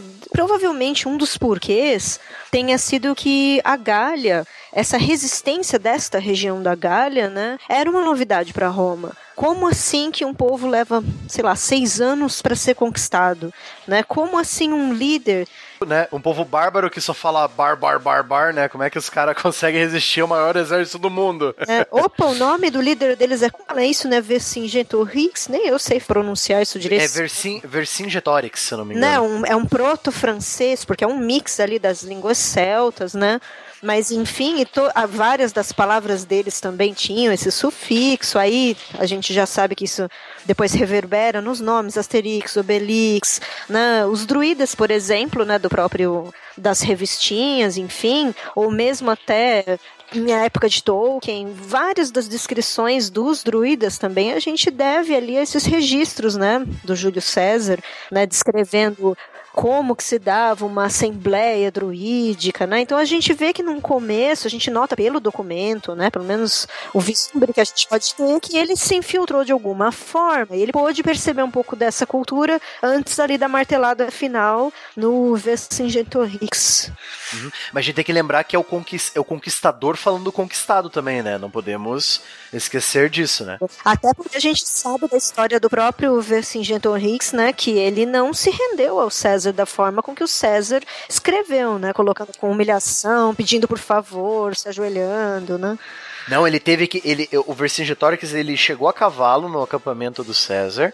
Ele, des- ele teve que descer do cavalo. Ele teve que jogar aos pés do romano que estava sentado num trono. O César estava sentadão, né? Só olhando com cara de sério pro Vercingetorix. O que, que ele teve que fazer? O Vercingetorix teve que jogar o capacete, o escudo e a espada aos pés do César e se ajoelhar. Isso que ele teve que fazer. É, tem uma lenda aí que diz que ele arremessou essa espada e que o César passou a mancar, né, depois disso. Eu não achei esse documento, eu, eu entendo isso como uma lenda, mas... Então, mas é interessante, Silmar, que geralmente quando você, você tá muito tempo sempre conquistando, tentando conquistar o mesmo povo e os caras são um pé no saco pra você, você geralmente encontra o, o- o líder inimigo, você mata ele, né? Tipo, ó, chega, não aguento mais você, né? Pra, pra não ter perigo do cara escapar e dar encrenca de volta, né? Mas olha só que interessante, o que, que os, o que, que os romanos costumavam fazer? Tinha um negócio chamado o triunfo. Todo grande general tinha o seu triunfo. Quando ele conquistava, ele fazia uma grande proeza, tinha uma grande festa em Roma. Teve um triunfo para César, teve uma grande festa para o César. O que, que ele trouxe de presente para Roma? Ele trouxe o Vercingetorix todo acorrentado como prisioneiro de guerra e ele condenou o Vercingetorix a ser um escravo e ficar limpando latrina do- do- dos banheiros públicos de Roma. Eita. Esse foi o fim do Foi a Vercingetorix. humilhação que chega. Fez- ele fez ele navegar a cloaca máxima também, não? É da o negócio da cloaca máxima e até, até grandes generais romanos navegavam a cloaca máxima. Mas isso aí era por causa do chumbo na água. Mas era, era um Lannister mesmo, né? É, é, sim, com certeza. Então, é, por que nós falamos tanto do César? Porque foi o César que começou essa coisa do. Não foi ele que começou, ele que foi o ditador mais marcante. Que a gente volta para aqueles cargos públicos. É engraçado, né? A gente fala, pô, ditador, o cara manda em tudo e tal. Em Roma, era um cargo público. Você podia ser um ditador, legalmente. Você podia ser um ditador e ainda recebia pra isso. Puta que pariu. Isso, exatamente. E não, você era, você era ditador pela vontade do povo, ainda por cima, né? Tipo Silmar. Tipo Silmar. Ele é um ditador pela vontade do povo, acho. Eu não sou eleito democraticamente, cara. É, ele tomou o poder, foi um, foi um golpe de Estado. Muito bem. É, aí, o, que- é o tal do, do ditador? Quando, quando Roma estivesse em um período de grande calamidade, grande crise econômica, grande crise é, política ou grande crise, é, uma, uma guerra muito longa, que foi o caso das guerras púnicas, teve um ditador nas guerras púnicas também, eu só não me lembro o nome dele. É, o que, que é o ditador? Seguinte, galera, dois cônsules não tá adiantando. Vamos cortar essa burocracia do cacete, vamos dar poder pra esse cara aqui. Eles votam entre si e eles escolhem um ditador. É que é, isso acontece, isso acontece normalmente em tempos de crise que você precisa ter uma, uma pessoa com autoridade máxima, menos burocracia para resolver. Então, é, a figura do ditador só acontece nesses períodos mais conturbados. Ideia, a ideia- a ideia é que seja alguém que fique pouco tempo, né? Ou seja, tem tudo pra dar certo. Então, olha só, Silmar, como é que era a ideia. Cara, você vai, você foi eleito ditador. Como é que funciona? Você vai resolver essa bagunça aqui. Você tem seis meses. Você pode até ser reeleito por mais seis meses. Então, o cara tinha um ano pra resolver todos os problemas que Roma tava enfrentando como ditador, entendeu? Que é o que foi. o- Teve um ditador durante o, o- as guerras púnicas, se eu não me engano, foi, o- foi um ditador romano que teve a ideia de não ataca o Aníbal em campo aberto. É a pior coisa que você faz. Vamos esperar ele, ele cansar, né? Vamos ganhar ele no cansaço. Teve um ditador que pensou assim. E, logicamente, ele ia dar o poder de volta ao Senado. E realmente teve ditadores que deram o poder de volta ao Senado. Eles eram. Ele, é, a gente fala que não, porque o Aníbal era cavaleiro, os romanos deixaram Cartago no chão, né? Mas você tinha cavalheiros dentro de Roma também. Romanos, cavaleiros com romanos, né? Eu não realmente resolvi o problema, tá aqui o poder. Ele entrega o poder pros cônsules de volta, entendeu? Agora eu gostaria de instaurar uma intriga. Basicamente, né, o César ele teve, ele teve aquela sorte ou não, né, daquele, parece aquele ditado de que três conseguem guardar um segredo se um deles está morto, né? E de repente, né, entre aspas, esse de repente morre ali o Crasso, né? De repente, por que não matar o meu outro amiguinho Pompeu, né? Deixar a oposição matá-lo, né? Então, todo um terreno ali colocado, uma trollagem básica ali do César, né? E pra ajudar ainda, Daniela, o, o Pompeu era casado com uma prima do Júlio César. E essa prima, eu, eu acho que era prima, não, não era irmã, é, era prima. É, e essa prima do Júlio César, que levava o nome da família Július, né? Uma família patrícia, é, ela morreu dando, dando a luz a um filho do Pompeu. O filho também morreu durante o parto. Era a Júlia, né? Filha do César. A Júlia, filha mesmo, né? Do César. Ah, então era a filha dele. A filha do Júlio César morreu dando a luz a um filho do, do Pompeu, e o Pompeu e o filho também morreu. Então o cara já tava puto com isso. Aí o, já quer brigar por poder e arruma tudo pra cabeça, né? Aí tem esse problema aí também, né? Tá, só fazer um parênteses. O Marco Lúcio Crasso, que era um dos, dos, do- dos generais do Triunvirato, ele, ele, ele morre na, numa batalha é, na, no Oriente Médio e alguns falam que, que a palavra erro crasso vem do nome dele, porque enquanto os outros dois generais conseguiram conquistar um monte de coisas, tanto César quanto Pompeu, Crasso não serviu pra nada, ele ficou tentando dominar os partas ali no Oriente Médio, fez um monte de bobagens. Mas enfim, eu acho que isso não, não, não procede porque a palavra crasso também significa grosso, crassus, né? Significa grosseiro em latim, Mas talvez. bem que foi um game over, né?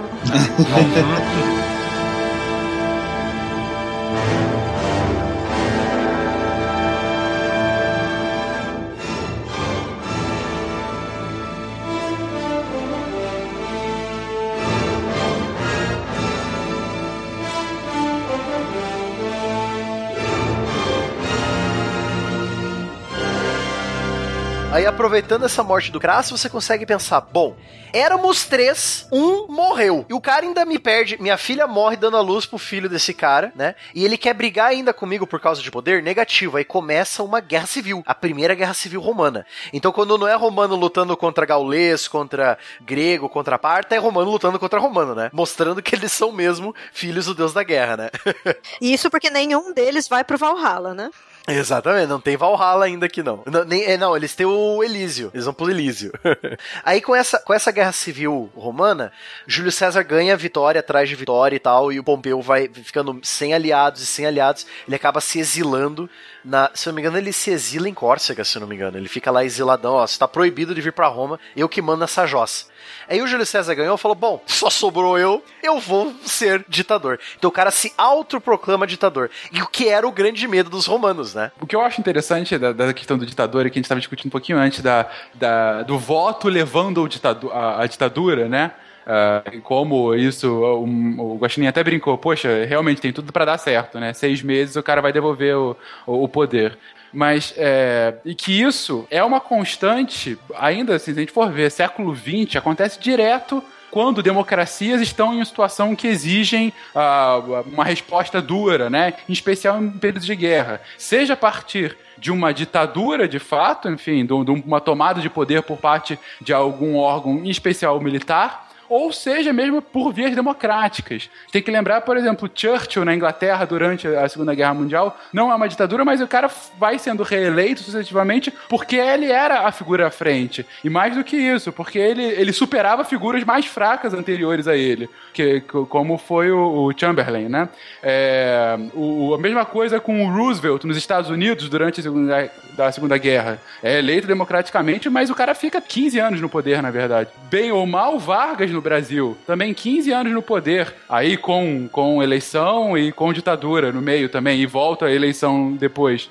É, ou seja, é, esse, o que eu quero apontar aqui é que passam-se os milênios, mas a necessidade de um de um grande líder para uma situação em que o povo se sente em perigo sempre continua. Ou seja, a figura do Messias é sempre uma constante, né? Ou continuam criando essa necessidade, né? Ou de alguma maneira se constrói essa necessidade. Talvez ela não seja exatamente uma necessidade real, né? Mas aproveitam-se da nossa nobreza, hein, muitas vezes. É um medo tão grande que se instaura que somente aquela pessoa pode conseguir nos salvar. E ela vai nos guiar para o caminho da verdade e da luz. É, e isso é usado repetidamente. Só que é assim, né? O Senado vê essa tomada aí, é, é- é essa tomada com um certo receio, porque assim, tinha medo que o César voltasse a ser rei. Não, com muito receio. estão perdendo poder. Ele- porque os, os patrícios, a aristocracia está perdendo poder. Esse cara, esse, esse, que por sinal ele era filho de um plebeu, se eu não me engano, eu esqueci o nome do, Júlio- do pai do Júlio César, tava aqui pra cima, era o Mário, é o Caio Mário, né? O cara que fez a reforma militar, se eu não me engano, que era um plebeu. Ele, ele, pô, esse cara que é filho de um plebeu, tá tomando poder, esse cara vai virar rei, pronto, ferrou, já era, acabou, acabou a república, né? Aí o que eles fazem? Eles assassinam o Júlio César. Se eu não me engano, é, lógico, os números variam. Mas se eu não me engano, o número oficial foi 23 facadas, né? Eram 23 senadores esfaqueando o Júlio César nos, no- no- nas escadarias do Senado, né? Se eu não me engano. E o povo chorando a morte do né? E o povo chorando a morte do Jon Snow. Agora eu digo uma coisa. Vou estragar mais, eu acho que. Talvez eu acho que eu estrague mais uma, uma imaginação sua. Vocês acabaram mesmo de dar um spoiler gigante de, de, de, de Game of Thrones, né? Sem, sem pensar nem um pouquinho. Ó, não fui eu. Eu já li esse livro. Exatamente. Eu- vocês estão tirando o meu protagonismo. o spoiler machine. Agora eu digo uma coisa. Vou estragar mais, eu acho que. Talvez eu acho que eu estrague mais uma, uma imaginação sua. Se o Mar lembra daquela frase, até tu, Brutus. Sim, só que o nome dele era Bruto. Não, tudo bem, mas a questão não é o nome do cara. A questão é que essa frase. César nunca falou essa frase. Isso é invenção do Shakespeare. Shakespeare inventou essa frase aí. Tudo intriga do Shakespeare. Tudo intriga do Shakespeare, sim. Essa é outra coisa que é muito melhor falar a versão do Shakespeare, né? É. Exato. Tá, ó, pô, com certeza, A né? ficção é ser mais legal que a realidade. Não, porque a realidade foi. "Ah", Aí ele morreu. É. Ele falou, caralho. Exatamente. Caralhos, né? Não, ele deve ter falado, deve falar faculo. então, beleza, matamos o Júlio César, um cara que o povo adorava. Muito bem. Agora vai ficar tudo bem, né? Foi sem querer, gente. Ele, ele, se, ele se suicidou. Du- 23 facadas, metade nas costas. Beleza. E agora? Matamos o Júlio César. O povo adorava ele, ele era um bom general, mas a gente matou ele, agora o poder voltou pro Senado. O que, que a gente faz agora? Bom, o território ainda tá grande. Vamos fazer outro triunvirato? Deu tão certo na última vez. Eles foram lá e fizeram o tal do segundo triunvirato. Agora né? vai, gente. Agora vai. Agora vai, agora vai. Olha o erro crasso aí, ó. Agora vai. Agora, olha só como é que foi esse segundo triunvirato. Você tem um cara chamado Otávio César, que era o filho adotivo do Júlio César, ele adotou esse piá, virou o filho adotivo dele. O, consequentemente, herdeiro da família Július, né? Você tinha o Marco Antônio, que era um dos generais que é, ganhou fama durante as campanhas do César. Se não me engano, ele acompanhava o César na Galha, né? O Marco Antônio. Sim, participou de vários episódios do Chapolin também. Sim, com certeza. Ai, ai. Então, aí você tem o Marco Antônio, que foi cuidar da, da Grécia e do, do Egito, que por sinal o Júlio César também ajudou a conquistar o Egito para colocar o Egito sob a influência de Roma, né? Porque quem mandava lá era Cleópatra. Logicamente, Júlio, é, Marco Antônio e, e Cleópatra estavam assim, né? né? O Tinder forte ali, né? Eu vou demais. Os nudes, só nudes. e aí você tinha o Lépido. Lépido era um outro general romano que era, era amigo da família de Júlio César. Se eu não me engano, ele ajudou a treinar o Otaviano como general, se eu não me engano. Treinar, ajudar o César a treinar o Otávio para a doutrina da guerra, né? Aí, se eu não me engano, o, o Lépido se aliou ao Otávio quando eles começaram a encrencar com o Marco Antônio. Marco Antônio começou a encrencar falando que não, não pode, o Otaviano não pode ser é, parte do triunvirato porque ele é filho do César. Ele vai querer fazer a mesma coisa. Eles começaram a brigar, brigar, brigar, de repente, pá, Segunda Guerra Civil. Lógico, os romanos adoram se matar, logicamente, né? Eles começam essa briga, então é Marco Antônio e Cleópatra. Então você tem todo o exército do Marco Antônio junto com o exército egípcio e a marinha egípcia contra o Otaviano e as forças do Lépido. Então é, é mais ou menos assim. Imagina assim: é, é a Gália, a Gália onde hoje é a França, e a, a Península Itálica, que é do o Otaviano controla aquela região, mais a Espanha e metade do norte da África, que é controlada pelo Lépido, contra a Grécia, controlada pelo, pelo Marco Antônio, e o Egito. Então foi uma guerra, assim, tipo, envolveu todo o Mediterrâneo, né? Aí, por fim, o Otaviano ganhou essa guerra e ele falou: Quer saber? Esse negócio de república não funciona. Eu vou fazer um tal do império, né? O Lépido vai ser meu braço direito por enquanto. Eu vou me fazer imperator. Ele, ele, ele se dá o título de César Augusto, né? Otaviano César Augusto, e ele vira o primeiro imperador de Roma. E não contente vira filho de Deus. Olha só, hein? Primeira vez aqui que a gente tem o registro de um cara que é filho de Deus, que se chama de Divifilius, né? Filho da divindade. Já aproveitou ali o ensejo do papai que virou Deus, né? Primeira vez em Roma, né? É a primeira vez em Roma. Vamos grifar bem, né? Vale citar aqui também a, a, a, série Roma da HBO, né? Que é o, é o Game of Thrones antes do Game of Thrones, né? O Game of Thrones da Idade Antiga.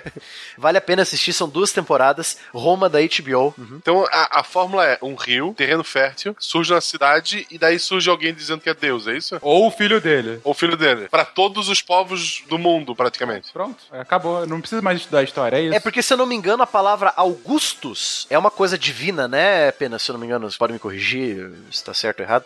Porque o Augustus, antes de ser nome, ele é um, um título, né? Augusto, eu não sei exatamente qual é o- a tradução mais própria, mas é, é- é- é- tem uma conotação de elevado, de, de O iluminado. alguma coisa nesse sentido, de, de elevado, acima dos outros. Eu É, posso checar a mais antiga é majestoso, né? Majestoso, obrigado. Etimologia, né? Se for majestoso, é exatamente a mesma coisa que o Tin Shi Huangdi, que é o, é o título dele, que é o elevado, acima de tudo. Você vê só como realmente, Guaxinim, você tá certo. Vamos parar de falar aqui, que é só colocar a fórmula, que é sempre a mesma coisa. É, ah, inserir nome de civilização aqui surgiu no rio tal, né? Com o cara que se achava o deus tal, né? O nome do cara tal.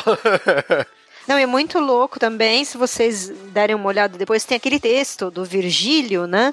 Quando ele escreve, ele comenta a etimologia de Augustus, né? da- só da palavra. Ele, assim, discretamente, praticamente não cita o imperador, mas assim, desculpa, né? Uma propaganda básica. Mas ele comenta, assim, da proximidade etimológica até com augúrio, né? Só que aqui, no caso, como uma coisa, como uma coisa profetizada, né? Não um mau agouro, como a gente entende agora, né? um augúrio, algo que foi profetizado, e aí você junta Augustus, augúrios, pronto, né? Então temos uma divindade. Aí nós temos aí o começo do Império, né? Agora valeria uma marcha imperial no fundo, hein? Sim, agora vem a Marcha Imperial do Fundo, com certeza. Isso, aí não precisa nem editar. Vamos lá, gente. Desculpa, tá? Mas eu sou cantora, desculpa. Isso aí é por, é por intriga dele que ele não sabe cantar. Bom, aqui nós já, aqui nós já estamos no Império. Agora, é sim, a partir do momento em que o Otaviano. Otávio César Augusto. Não, Otávio César, primeiro. O Otávio ou Otaviano César, filho adotivo do Júlio César. Ele ganha o Augusto quando ele vira Deus, é isso? Isso, ele ganha, ele ganha o título de Augusto quando ele se declara imperador, sim. E aí fica pra posteridade quando ele rouba um mês do ano. O Pena deve estar tendo espasmos agora. Com certeza. É, é, voltando, então, o Otávio César, filho adotivo do Júlio, ele ganha essa Segunda Guerra Civil Romana contra o Marco Antônio por causa de várias discussões políticas, etc e tal. Ele fala assim: essa república não tá funcionando, o território tá muito grande, eu vou governar toda essa jossa aqui. Lógico, tem o Senado ainda, mas quem manda de verdade é o imperador. Então ele se chama, começa a se chamar Otavianos é Caesar Augus- Augustus Imperator, né? O imperador Otaviano César Augusto. É, e começa o império. é, Então, isso é uma coisa legal de citar. O, o Júlio César nunca foi imperador. Muita gente erra. Esse, esse que é, fala que não, porque o Júlio César foi o primeiro imperador. Não, foi o filho dele que foi. O Otaviano César Augusto. É que o nome dele acaba, é, no futuro, indo denotar os imperadores, né? Eles acabam todos usando o Caesar, né? Ou César, e depois o Kais, Kaiser, né? Até no alemão. Kaiser, Tsar. Exato, como um, te, como um título. Mas ele mesmo não gozou desse, desse privilégio. né? Então, eh, já que entramos em definitivo na, na era Império, né, de Roma, e são tantos imperadores e tanta coisa, nós vamos ter que falar só dos principais. Só dos mais legais. Só, só dos mais zoeiros, Os que né, põem cara? fogo, os que tem filme que choca as pessoas, isso daí. Exatamente. É mais ou menos um equivalente do videogame, talvez seria. Vocês me corrijam qualquer coisa, mas eu, eu penso assim que o, o Augusto é um o Augusto é um you win, né? O Calígula, obviamente, é um Hadouken.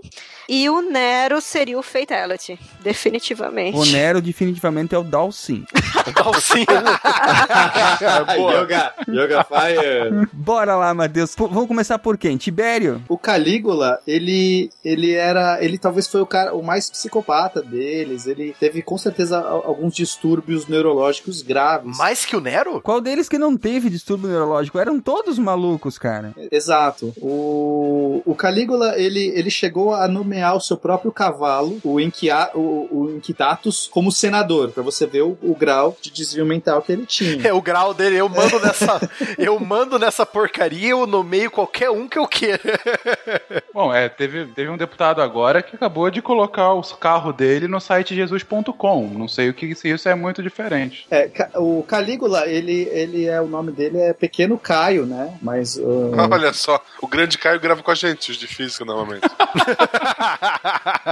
E ele foi tratado a muito leite com pera pelo pai, aquela coisa, né? E aí quando o pai morreu, ele assume, ele simplesmente transforma, faz as coisas que mais interessa a ele e não pro império. Então, é como levar o cavalo, é, nomear o cavalo dele, fazer todas aquelas uh, orgias que a gente conhece bem dos filmes. Enfim. Acho justo. Tem imperador, Eu acho cara. Que de bom mesmo, de bom mesmo ele não fez nada pro Império Romano. O que, que ele fez pro Império Romano? Nada. Não, falam que no começo tinha muita prosperidade e tal, mas assim tem essa questão da doença, né? Qual foi essa doença, enfim?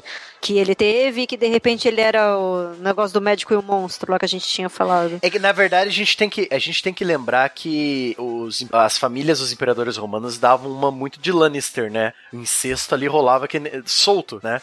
Vai que saiu algum imperador louco, que nem o rei louco lá de Westeros, né? Não, mas eu, eu acho, eu acho que o caso dele era uma doença sexualmente transmissível, não era a sífilis que ele tinha, que enlouqueceu também, ele? Também, A sífilis enlouque, enlouquece também, tá certo. É, é, não há registros também, né? Eu acho que não há registro dessa doença que ele tinha. Eu acho que não tinha muitos médicos nessa época. O, o médico romano era bom para uma coisa: é, é cirur, arrancar membros. Isso que era bom o médico romano. Ah, você tá com um probleminha no olho, arranca o olho. O médico chegou pro, pro Caliga só tem um probleminha aqui, ó. Não, não vai arrancar, cara. Deixa aí. ele era muito inconstante, então, é, enfim, eu acho que de bom mesmo ele não fez muito pro Império Romano, não. Não é uma coisa boa, mas foi durante o governo dele que Jesus Cristo foi crucificado, né? né? Daí a César o que é de César, né? No caso do, do César dessa vez era o Calígula, né? Então, o Fernando, é, quer falar sobre o Nero? Pode ser. Esse, esse é fogo da roupa, hein? Opa, esse incendeia a conversa, né? Bom, é, é o Nero é, é, talvez um dos imperadores mais famosos pelos motivos errados, né? É, enfim, acabou ficando muito atrelado a, a, enfim, ao grande feito dele foi ter iniciado, é, enfim, ou diz em alguns relatos que ele incendiou Roma é, com o intuito de, de construir um palácio faraônico no lugar, né? E que na verdade era uma forma de purificar Roma da sua doença na época os cristãos. Uh, então, na verdade, é, o que ele queria era, de forma bastante hardcore, é, é, colocar, fazer uma, uma limpeza em Roma. Uma, uma, limpezinha, uma limpezinha étnica, né? Só pra, só pra, pra, pra completar o catálogo. É, com, com, com, um foco muito religioso nesse ponto, né? É, mas é claro que, sim, isso é aquela velha máxima da história dos vencedores e quando o cara incendeia a cidade, a gente pode considerar, considerar ele como um perdedor.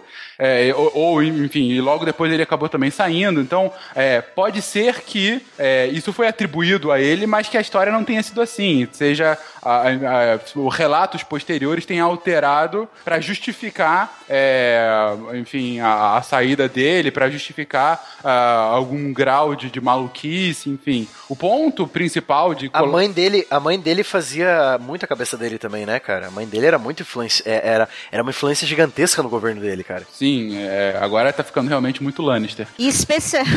e especialmente pós é, Bíblia medieval, né? As coisas que a gente tem de relatos sobre Nero é aquela história de, ah, calcule o número da besta, era o Nero, entendeu? Tem de tudo, né?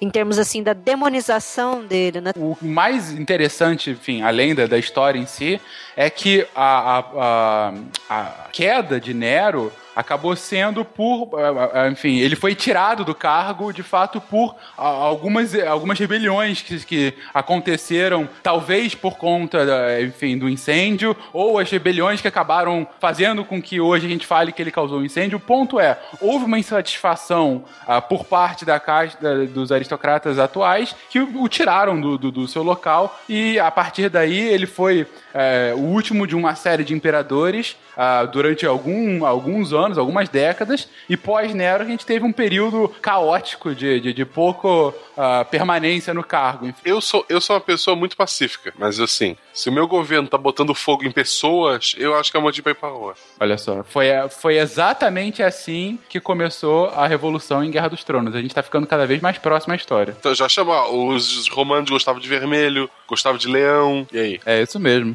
Tinha anão. É, tinha anão. Aí nós temos a, os imperadores da linha do Vespasiano, os irmãos Tito e Domiciano. O imperador Trajano, é, ele, ele ficou famoso pela conquista do. de onde hoje seria a Romênia, a Dácia, chamada território da Dácia. Era um território muito inexplorado. Era o extremo norte do, da Macedônia, do território que era a Trácia, né? Que era já era terra romana. Então ele olhou, ele olhou aquele espaço tudo em branco, assim, tipo, não é Roma. Falou, eu, eu vou tornar isso aqui Roma. Era onde o Crasso falhou, né? O Crasso falhou bem nessa região e, e agora o Trajano realmente conseguiu anexar essa, essa, essa região da Romênia ali. E é por isso que o romeno é uma língua língua de origem latina. E uma das mais parecidas, hoje, das vivas, é uma das que mais tem semelhança com, com o, o, romano original. Então, a Romênia tem que agradecer muito ao Trajano para ter essa identidade cultural. Porque pensa assim, um país cercado por países que usam o cirílico, o alfabeto cirílico, que é o alfabeto eslavo, Bulgária, é, o alfabeto grego até, né, Macedônia, a, por, em cima ali a, a Ucrânia, você tem um país, tem uma ilha com uma língua latina ali, que é o romeno, né? Que é uma, é uma, é uma cultura própria, né? Então eles têm que agradecer isso ao Trajano. Isso, agradecer muito, senhor. Obrigado por matar minha, minhas pessoas, por estuprar as mulheres, por fazer a gente ter um idioma diferente dos vizinhos. Valeu mesmo. Obrigada, Romênia, pela Transilvânia, pelo Conde Drácula, por toda essa encheção de coisa de vampiro. Isso. Obrigado por Crepúsculo. Só que não, né? E o Trajano, ele também é lembrado, Silmar, por uma coisa bem peculiar. É, lógico, todos os grandes imperadores romanos fizeram suas guerras e tal, e ele foi. É, é, o jeito dele transmitir a história dele foi um pouco pitoresco. Eu adoro esse linguajar que tu usa, cara. Pitoresco pitoresco. Ele mandou construir um monumento, uma torre, uma, a coluna de Trajano. O que, que é essa coluna? É uma história em quadrinhos mostrando toda, em alto relevo, mostrando toda a, a, o processo dele conquistar a Dácia, de baixo para cima. E lá em cima tinha uma estatuazona dele, com uma águia romana em cima, lógico, né? Sim, até hoje a coluna de Trajano está de pé na cidade de Roma. Até hoje. Você pode visitar a coluna do Trajano. Se fosse na Síria, já tinham explodido. Eu, eu acho que não deve ter passado por lá, mas Florianópolis tem uma rua chamada Trajano. é porque Trajano se tornou um nome muito popular, né? Por causa do, do imperador. É, aí você tem o Marco Aurélio, que é o imperador do, do filme Gladiador, que é o imperador que manda a conquista da Germânia, né? Terminar a conquista da Germânia, que é onde seria hoje a Alemanha, né? Depois do Rio Danúbio, né? Que é, é, Eu acredito que foi só essa grande conquista que ele tentou. E muitos imperadores ficaram muito no, no, no meio administrativo, né? para fazer o império funcionar direito, né? Aí nós, a partir do Adriano e do Marco Aurélio, nós temos a chamada Pax Romana, que é a paz romana. A partir desse momento, Roma não expande mais com o Adriano, com o Marco Aurélio. Eles só vão, tipo, eles atravessam a fronteira para fazer, sei lá, uma expedição punitiva. Ah, os bárbaros estão reclamando, estão enchendo o saco demais do outro lado do rio. Atravessa o rio e mata os bárbaros. Aí volta para Roma. E aí constrói muralha, fortificação, né? Basicamente só isso, fronteira, né? O, o imperador Adriano, ele não o jogador do.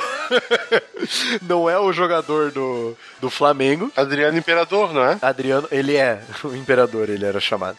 O Adriano ele é famoso por ele ter construído uma grande muralha no norte da Inglaterra, que é a muralha de Adriano. Até hoje, aquela, aquela muralha é a fronteira oficial entre Escócia e Inglaterra. É, os romanos tinham um medo histriônico dos povos pictos, né? Que são os é, proto-escoceses, né? Aquela galera que eles faziam umas maquiagens no corpo, parecia uma tatuagem azul.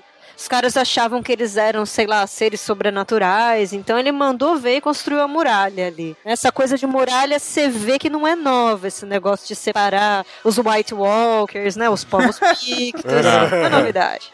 Não, mas isso é fato. O George, o, o George R. R. Martin, ele baseou a muralha do, da, das Crônicas de Fogo e Gelo, totalmente na muralha da Adriano. Ele pegou a. O Westeros é a Inglaterra. É só você pensar em Westeros é a Inglaterra. E a muralha é o que separa o, que se- o que separaria a Escócia da Inglaterra, né? Então eles estão falando. literalmente no livro dele tá falando que a Escócia é, é um nada, né? É um, é um negócio desolado onde só tem zumbi, né? É, são selvagens. Lógico que, ah, mas teve esses grandes imperadores, não sei o quê, mas nem tudo são rosas no mundo romano, né? Ah, ent- então, lembrei da curiosidade. A curiosidade sobre imperadores romanos é a seguinte: lembra que eu falei, Silmar, que romano e grego não se dá bem? Sim. Então, nunca, Roma nunca teve, um, é, pelo menos Roma unida, né? Estou falando de Roma unida, nós não dividimos Roma ainda. É, tá quase sendo dividida aqui, nós estamos quase chegando no, no- no final. É, nunca houve um imperador romano de origem grega. Nunca. Teve até imperador de origem hispânica, mas nunca um imperador de origem grega.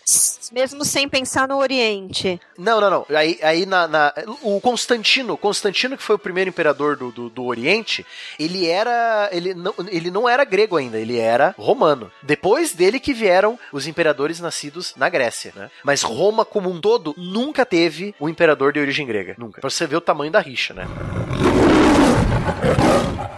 Então, só que aí nós temos um problema. O Império começa a entrar, nós já estamos aqui em anos depois de Cristo já, né? Lá, nós estamos na Era Comum já. Ou seja, lá no governo do Calígula, Jesus já foi crucificado, Nero já começou a perseguir os primeiros cristãos. Então, nós já estamos avançando. Lá pelo ano 200, 300 depois de Cristo, Roma começa a ficar com problemas, já não começa a manter, não consegue manter as fronteiras. Já, bárbaros já começam a querer entrar porque todos querem ser Roma, todos veem aquela maravilha que é o Império Romano. Pô, eu quero fazer parte disso aí também. Eu quero atravessar a fronteira, mas o romano não deixa. Então, você tem tensões na fronteira, é, revoltas populares também. Muitos, muitos imperadores não conseguiam manter o trono por causa de guerras internas, sabe? Aí nós temos dois imperadores, o Diocleciano e o Constantino, que eles vão tentar resolver essa bagaça aí. O- na época do Diocleciano, o império estava tão grande e ele já estava em crise. É importante é, ressaltar que no momento que o Império Romano parou de se expandir, ele está fadado. Se ele não mudar, ele não muda o seu paradigma, ele vai, ele vai entrar em crise. Porque, porque ele, é, ele é alimentado pela, pelos escravos e pelos recursos enquanto ele se mantém expandindo. E aí, no momento que ele sela as barreiras nessa Pax Romana, no começo ainda tem um pouco de prosperidade, porque você mantém todos os soldados é, é, regulando essa paz romana, então basicamente é destruindo e matando todas as rebeliões, mas depois de um momento você vai ter uma estrutura gigantesca que é, é, exaurindo recursos que não conseguem crescer da mesma medida. E aí o Diocleciano, para tentar manter essa estrutura é, minimamente é, controlada, ele divide em quatro o Império Romano. Primeiro divide em dois, depois ele acaba dividindo em quatro, e mas isso não se sustenta também, né? Essa tentativa inicial acaba que não, não vai controlar a crise romana. Mais uma vez, Silmar estava certo lá no início. O Império Romano se dobra sobre sua grandeza. Foi justamente o Exatamente. Uhum. Então, aí pra finalizar, né? O que, que o Diocleciano faz? Bom, o império tá muito grande, eu vou dividir em quatro regiões administrativas. A tetrarquia, né? Tetra, qua... é tetra, né, Marcelo?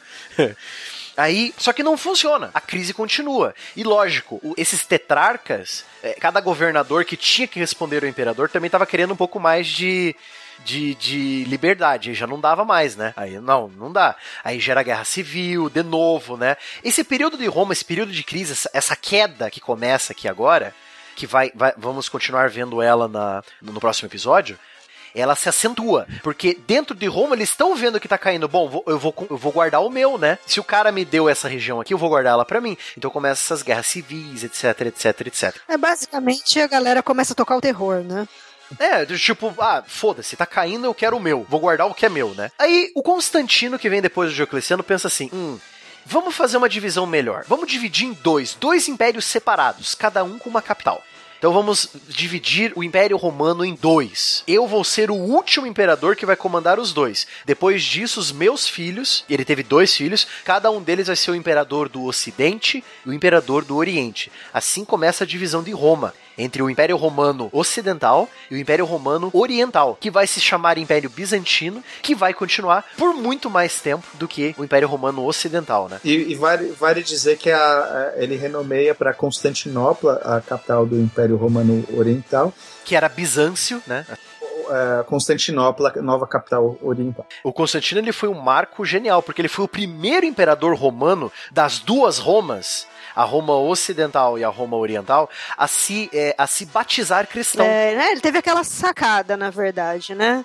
Aquele momento eu até escrevi pra vocês na pauta, porque eu, eu penso assim, mas que conveniente, né? Teve visão, nossa, viu um anjo, uma luz, não sei o que, meu Deus, mais uma vez um escolhido. Que né? nada, ele tava aproveitando, bom, a maioria do meu povo tá cristã, eu vou virar cristã de qualquer jeito.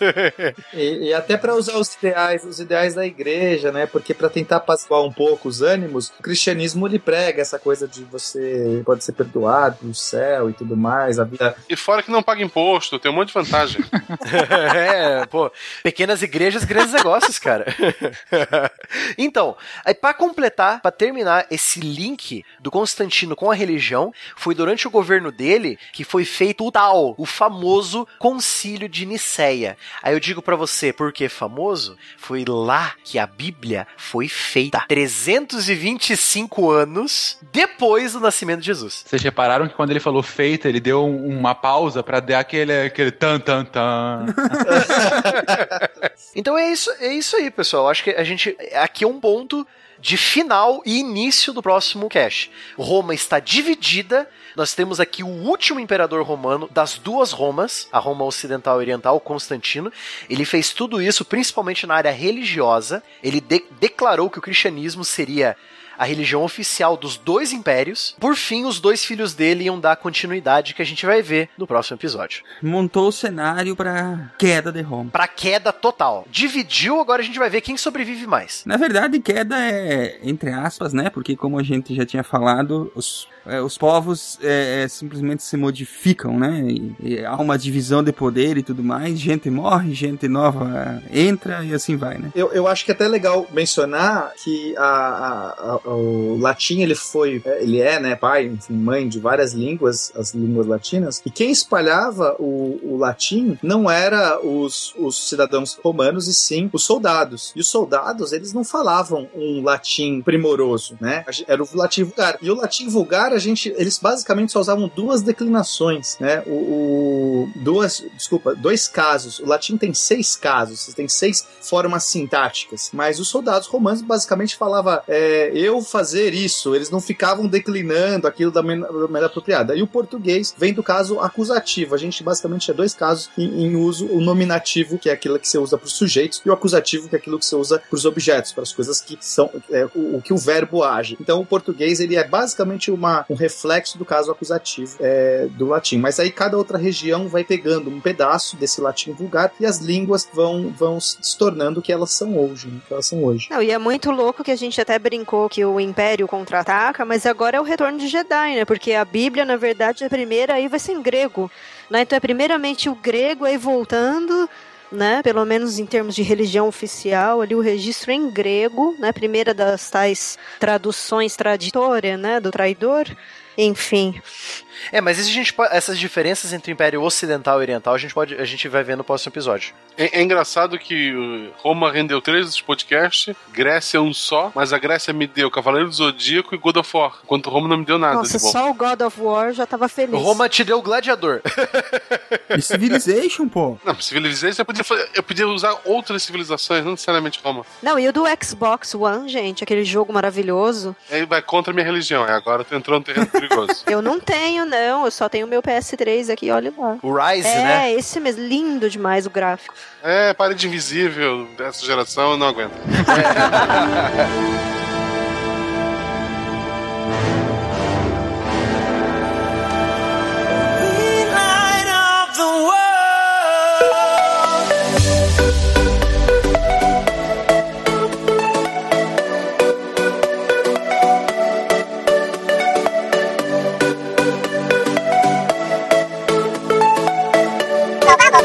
You have new mail. Sejam bem-vindos, cientistas de fim de semana, moral de recados do SciCast. Isso aqui recebemos seus recados, e-mails, comentários, todo tipo de feedback, além de um ano novo. Eu sou Marcelo Guaxinim. E eu sou a Fernanda. Olá, Fernanda. Olá, Marcelo. Como foi o seu final de ano? Meu final de ano foi bom. Passamos bem, passamos em casa, descansamos bastante, para que 2006 seja um ano bem tranquilo. Uh, eu já espero que seja um ano bem agitado pro SciCast, porque como eu falei, é um ano laranja, onde muitas coisas vão acontecer. Começando pela Campus, onde muitos dos SciCasters vão estar lá. Eu, Fernanda, você, né? O Silmar, a Maria, Jujuba, Diogo, uh, o Jedi, o Werther, que vai dormir comigo, olha que bonito Ai, isso. que lindo. em camas de solteiros ah, tá. separadas, por favor. E tem muita gente lá na, na campus, então. É, eu acho que o episódio da semana que vem, que eu acho que é o, é o, antes da campus, a gente vai trazer mais informações ainda. Isso mesmo. Eu posso, antes de começar os e-mails, posso fazer um agradecimento especial? Pode. Então, eu queria muito agradecer, eu, Silmar e a Maria, queríamos muito agradecer uma grande surpresa que nós tivemos hoje ao meio-dia. Nós um estávamos uh, de Eu manhã, vi. né, trabalhando, e de repente recebemos uma, um Twitter da Rose e do Sérgio. Eles estavam numa viagem de férias e resolveram passar por Chapecó e acabaram almoçando com a gente. Eles estavam voltando do Chile, né, deserto do Atacama, é uma viagem de vinte e poucos dias. E aí eles quiseram nos fazer uma surpresa, na verdade, passar por Chapecó e tirar uma foto e depois postar no Twitter. Mas acabou que a gente se encontrou e almoçamos juntos. Foi um almoço super legal, super divertido, foi curtinho, mas foi super legal. E foi uma grande surpresa e uma valiosa surpresa hoje ao meio-dia. Muito legal. Então vamos aos e-mails? Vamos aos e-mails. Eu gostaria de ler o primeiro e-mail que é do Ângelo Inácio. Ele é artista, tem 57 anos e é do Rio de Janeiro. Meu filho me apresentou essa linguagem achei muito interessante e divertido. Que legal, o filho apresentando pro pai um podcast algo que eu nunca imaginei que fosse acontecer. Vocês são muito talentosos, adoro esse humor de Woody Allen. Eu espero que isso seja uma, um elogio. E a graça, claro, e a graça né? do Moreno no comercial de uma certa palha de aço. Ah, aquela lá, mil e uma utilidades? Será que é? Deve ser. Aquela coisa improvável, o humor inocente ao estilo Chaves do Guaxinim. Oh! muito inocente que o Marcelo é. Eu sou um anjo. Aquelas tiradas muito sem noção do gargalhada alto no trabalho, na condução em casa. Vocês são uma boa companhia nesse mar de esgoto da produção Ui. da mídia corporativa. Cara, mar de esgoto é excelente. Esse se tá inspirado. Artista, né? Ele, tem, ele, ele consegue uhum. se expressar melhor do que todos nós. Apesar disso, gostaria de refletir sobre uma questão. Primeira questão de fazer piada com qualquer coisa. Sou artista e sou palhaço mas é, acho que pode. Algumas piadas são prontas, só devemos cuidar para não reforçar estereótipos e causar sofrimento. A piada é para todo mundo rir, não para alguns. Isso eu acho é, é, é o, a base também do que a gente faz aqui.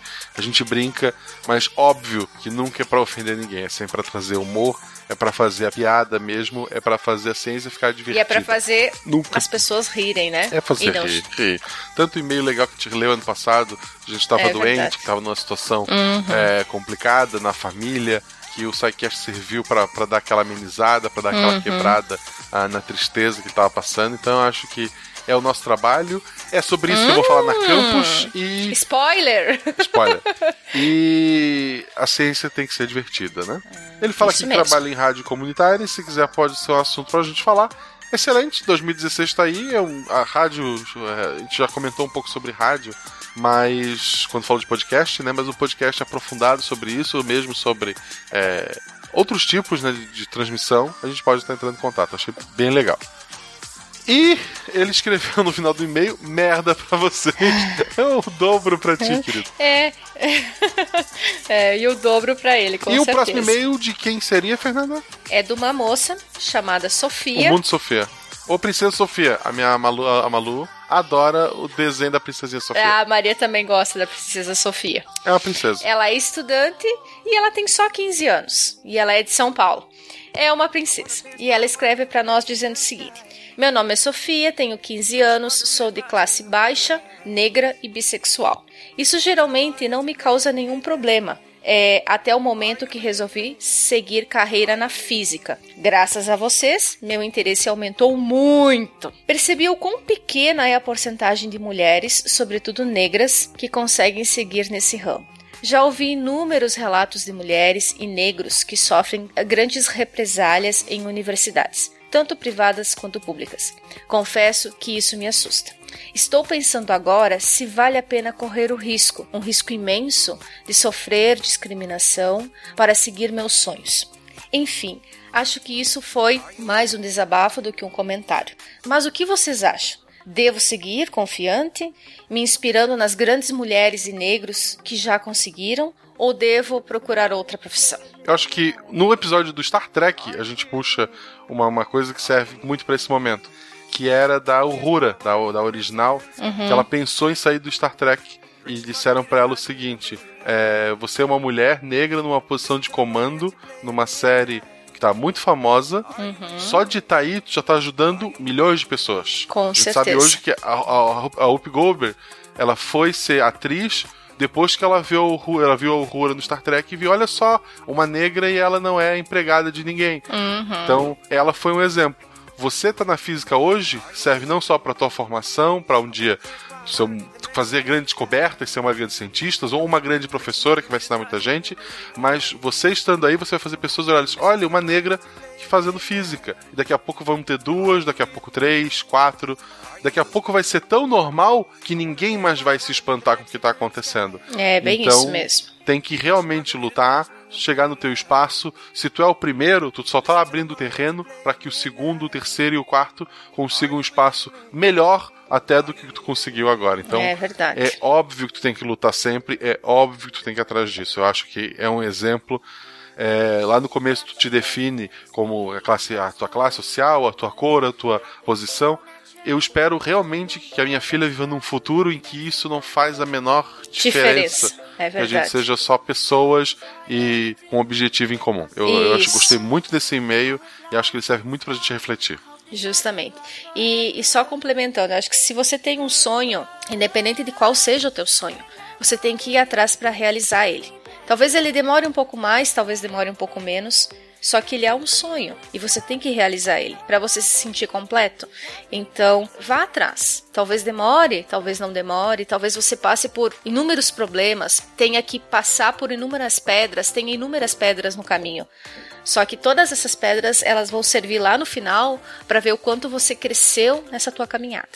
Então, bola para frente que 2016 está só começando. Exato. E ela manda então mais uma vez um obrigado e disse que a gente inspira muito ela. A gente agradece muito o seu e-mail, Sofia, e que você continue nesse caminho e que você consiga realizar todos os teus sonhos. Exato, a gente é, da mesma forma que você diz que a gente te inspira, teu e-mail nos inspirou também e a gente só tem a agradecer. Isso mesmo.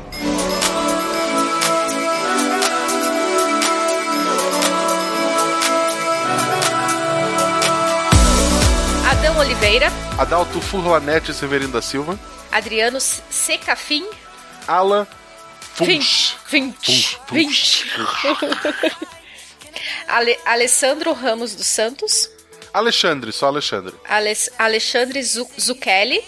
Alísio Menezes. Anderson. André Andrade. André Didi Paulino. Titi.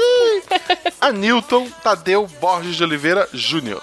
Antônio Carlos da Graça Mota Durão de Souza. Olha só. Antônio César Teles Cruz. Arthur Lage de Oliveira. Bernardo. Breno. Bruno Fernandes. Bruno Estecanela Rodrigues. Caio Alexandre Sales. Carlos Gonçalves de Moura. Cássio Santana. Cleiton Slaviero. Cristiano Souza. Daniel Amaro. Daniel Conte. Daniel Martin. Daniel Medina Hardoin de Souza. Daniel Scopel. Meu Deus, quanto Daniel. David Castro da Silva. Diego Fernandes Rodrigues. Diniz Bortolotto. Edmar Barbosa Miranda Júnior. Eduardo Felisberto. Eduardo Gurgel. É um bom carro. Eduardo Torres de Albuquerque. Emerson Místico. Místico, esse deve ter vindo lá do, do Andrei. Emílio. Evandro Lopes. Everton Bortolini. E Everton Pinheiro. Fabian. Fábio Henrique Gabriele. Fabrício Silveira. Felipe Fiorito, Felipe Fiorito Mancini. Fernando Araújo dos Santos. Fernando Carletti. Fernando Malta. Ô, oh, Fernandinho querido. Fernando Pérez Tavares. Todos os Fernandos são queridos, gente, só Claro, claro. Francisco Francisco Johnson Pereira Salles. Francisco Miller. Gabriel D. de Arruda. Gabriel Tulli. Giovanni Fedalto. Gianfrancesco Signore. Gianfrancesco Signore. Tem que fazer a mãozinha. Ah, tá. Giov... Ah, outro também, ó. Giovanni. Glaupe Cabral. Eu sou fã dessa menina. Guilherme Delagustin. Heleno Raiol dos Reis. Enaldo A. L. Silva. Henrique Soares Almeida. Everton Souza Ribeiro. Igor Alcântara.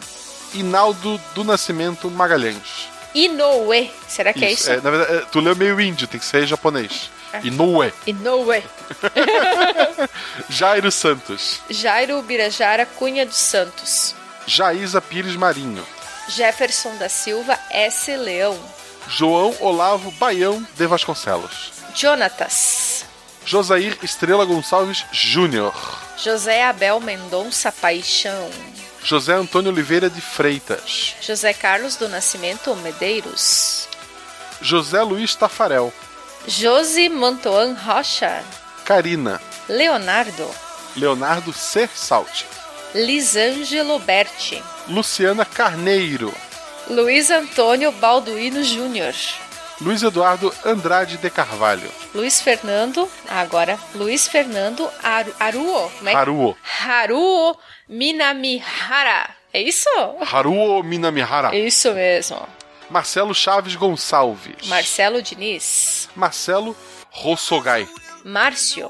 Marcos Paulo Morali. Marcos V. Sar, Sarzi. Mário César. Martin Riezel. Masaki Mori. Matheus da Silva.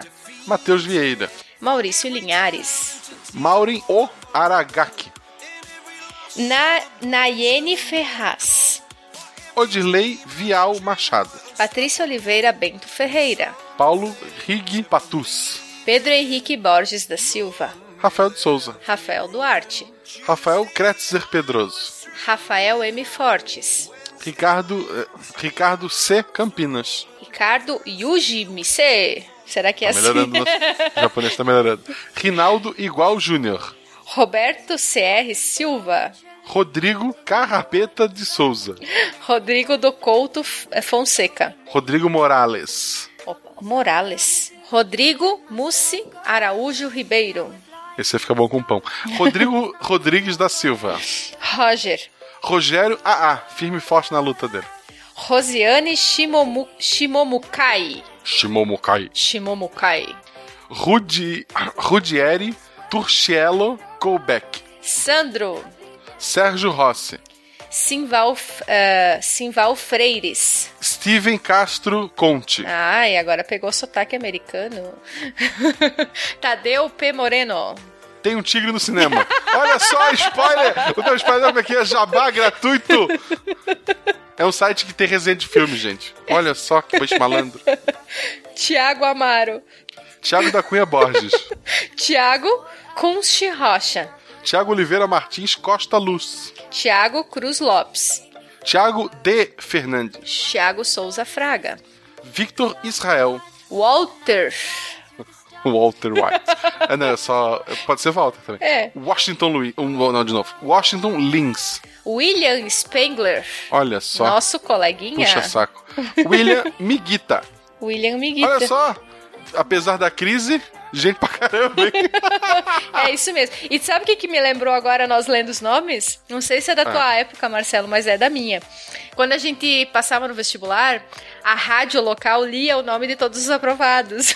Exato. E agora eu me senti uma daquelas lendo o nome dos aprovados. Que na verdade são só os nossos, os nossos patronos, né?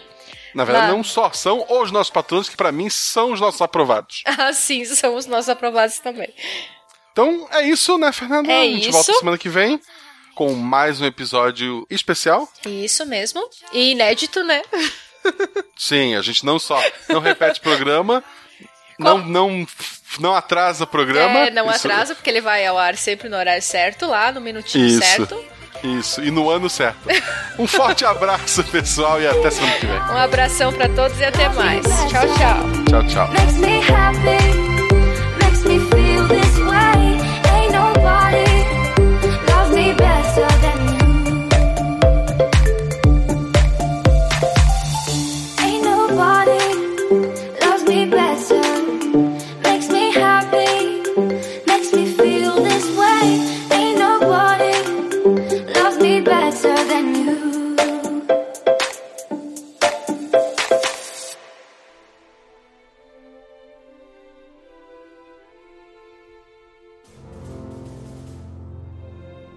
Se a ciência não for divertida, então alguma coisa é errada. Tem que ser divertida, a coisa mais divertida que tem é a ciência.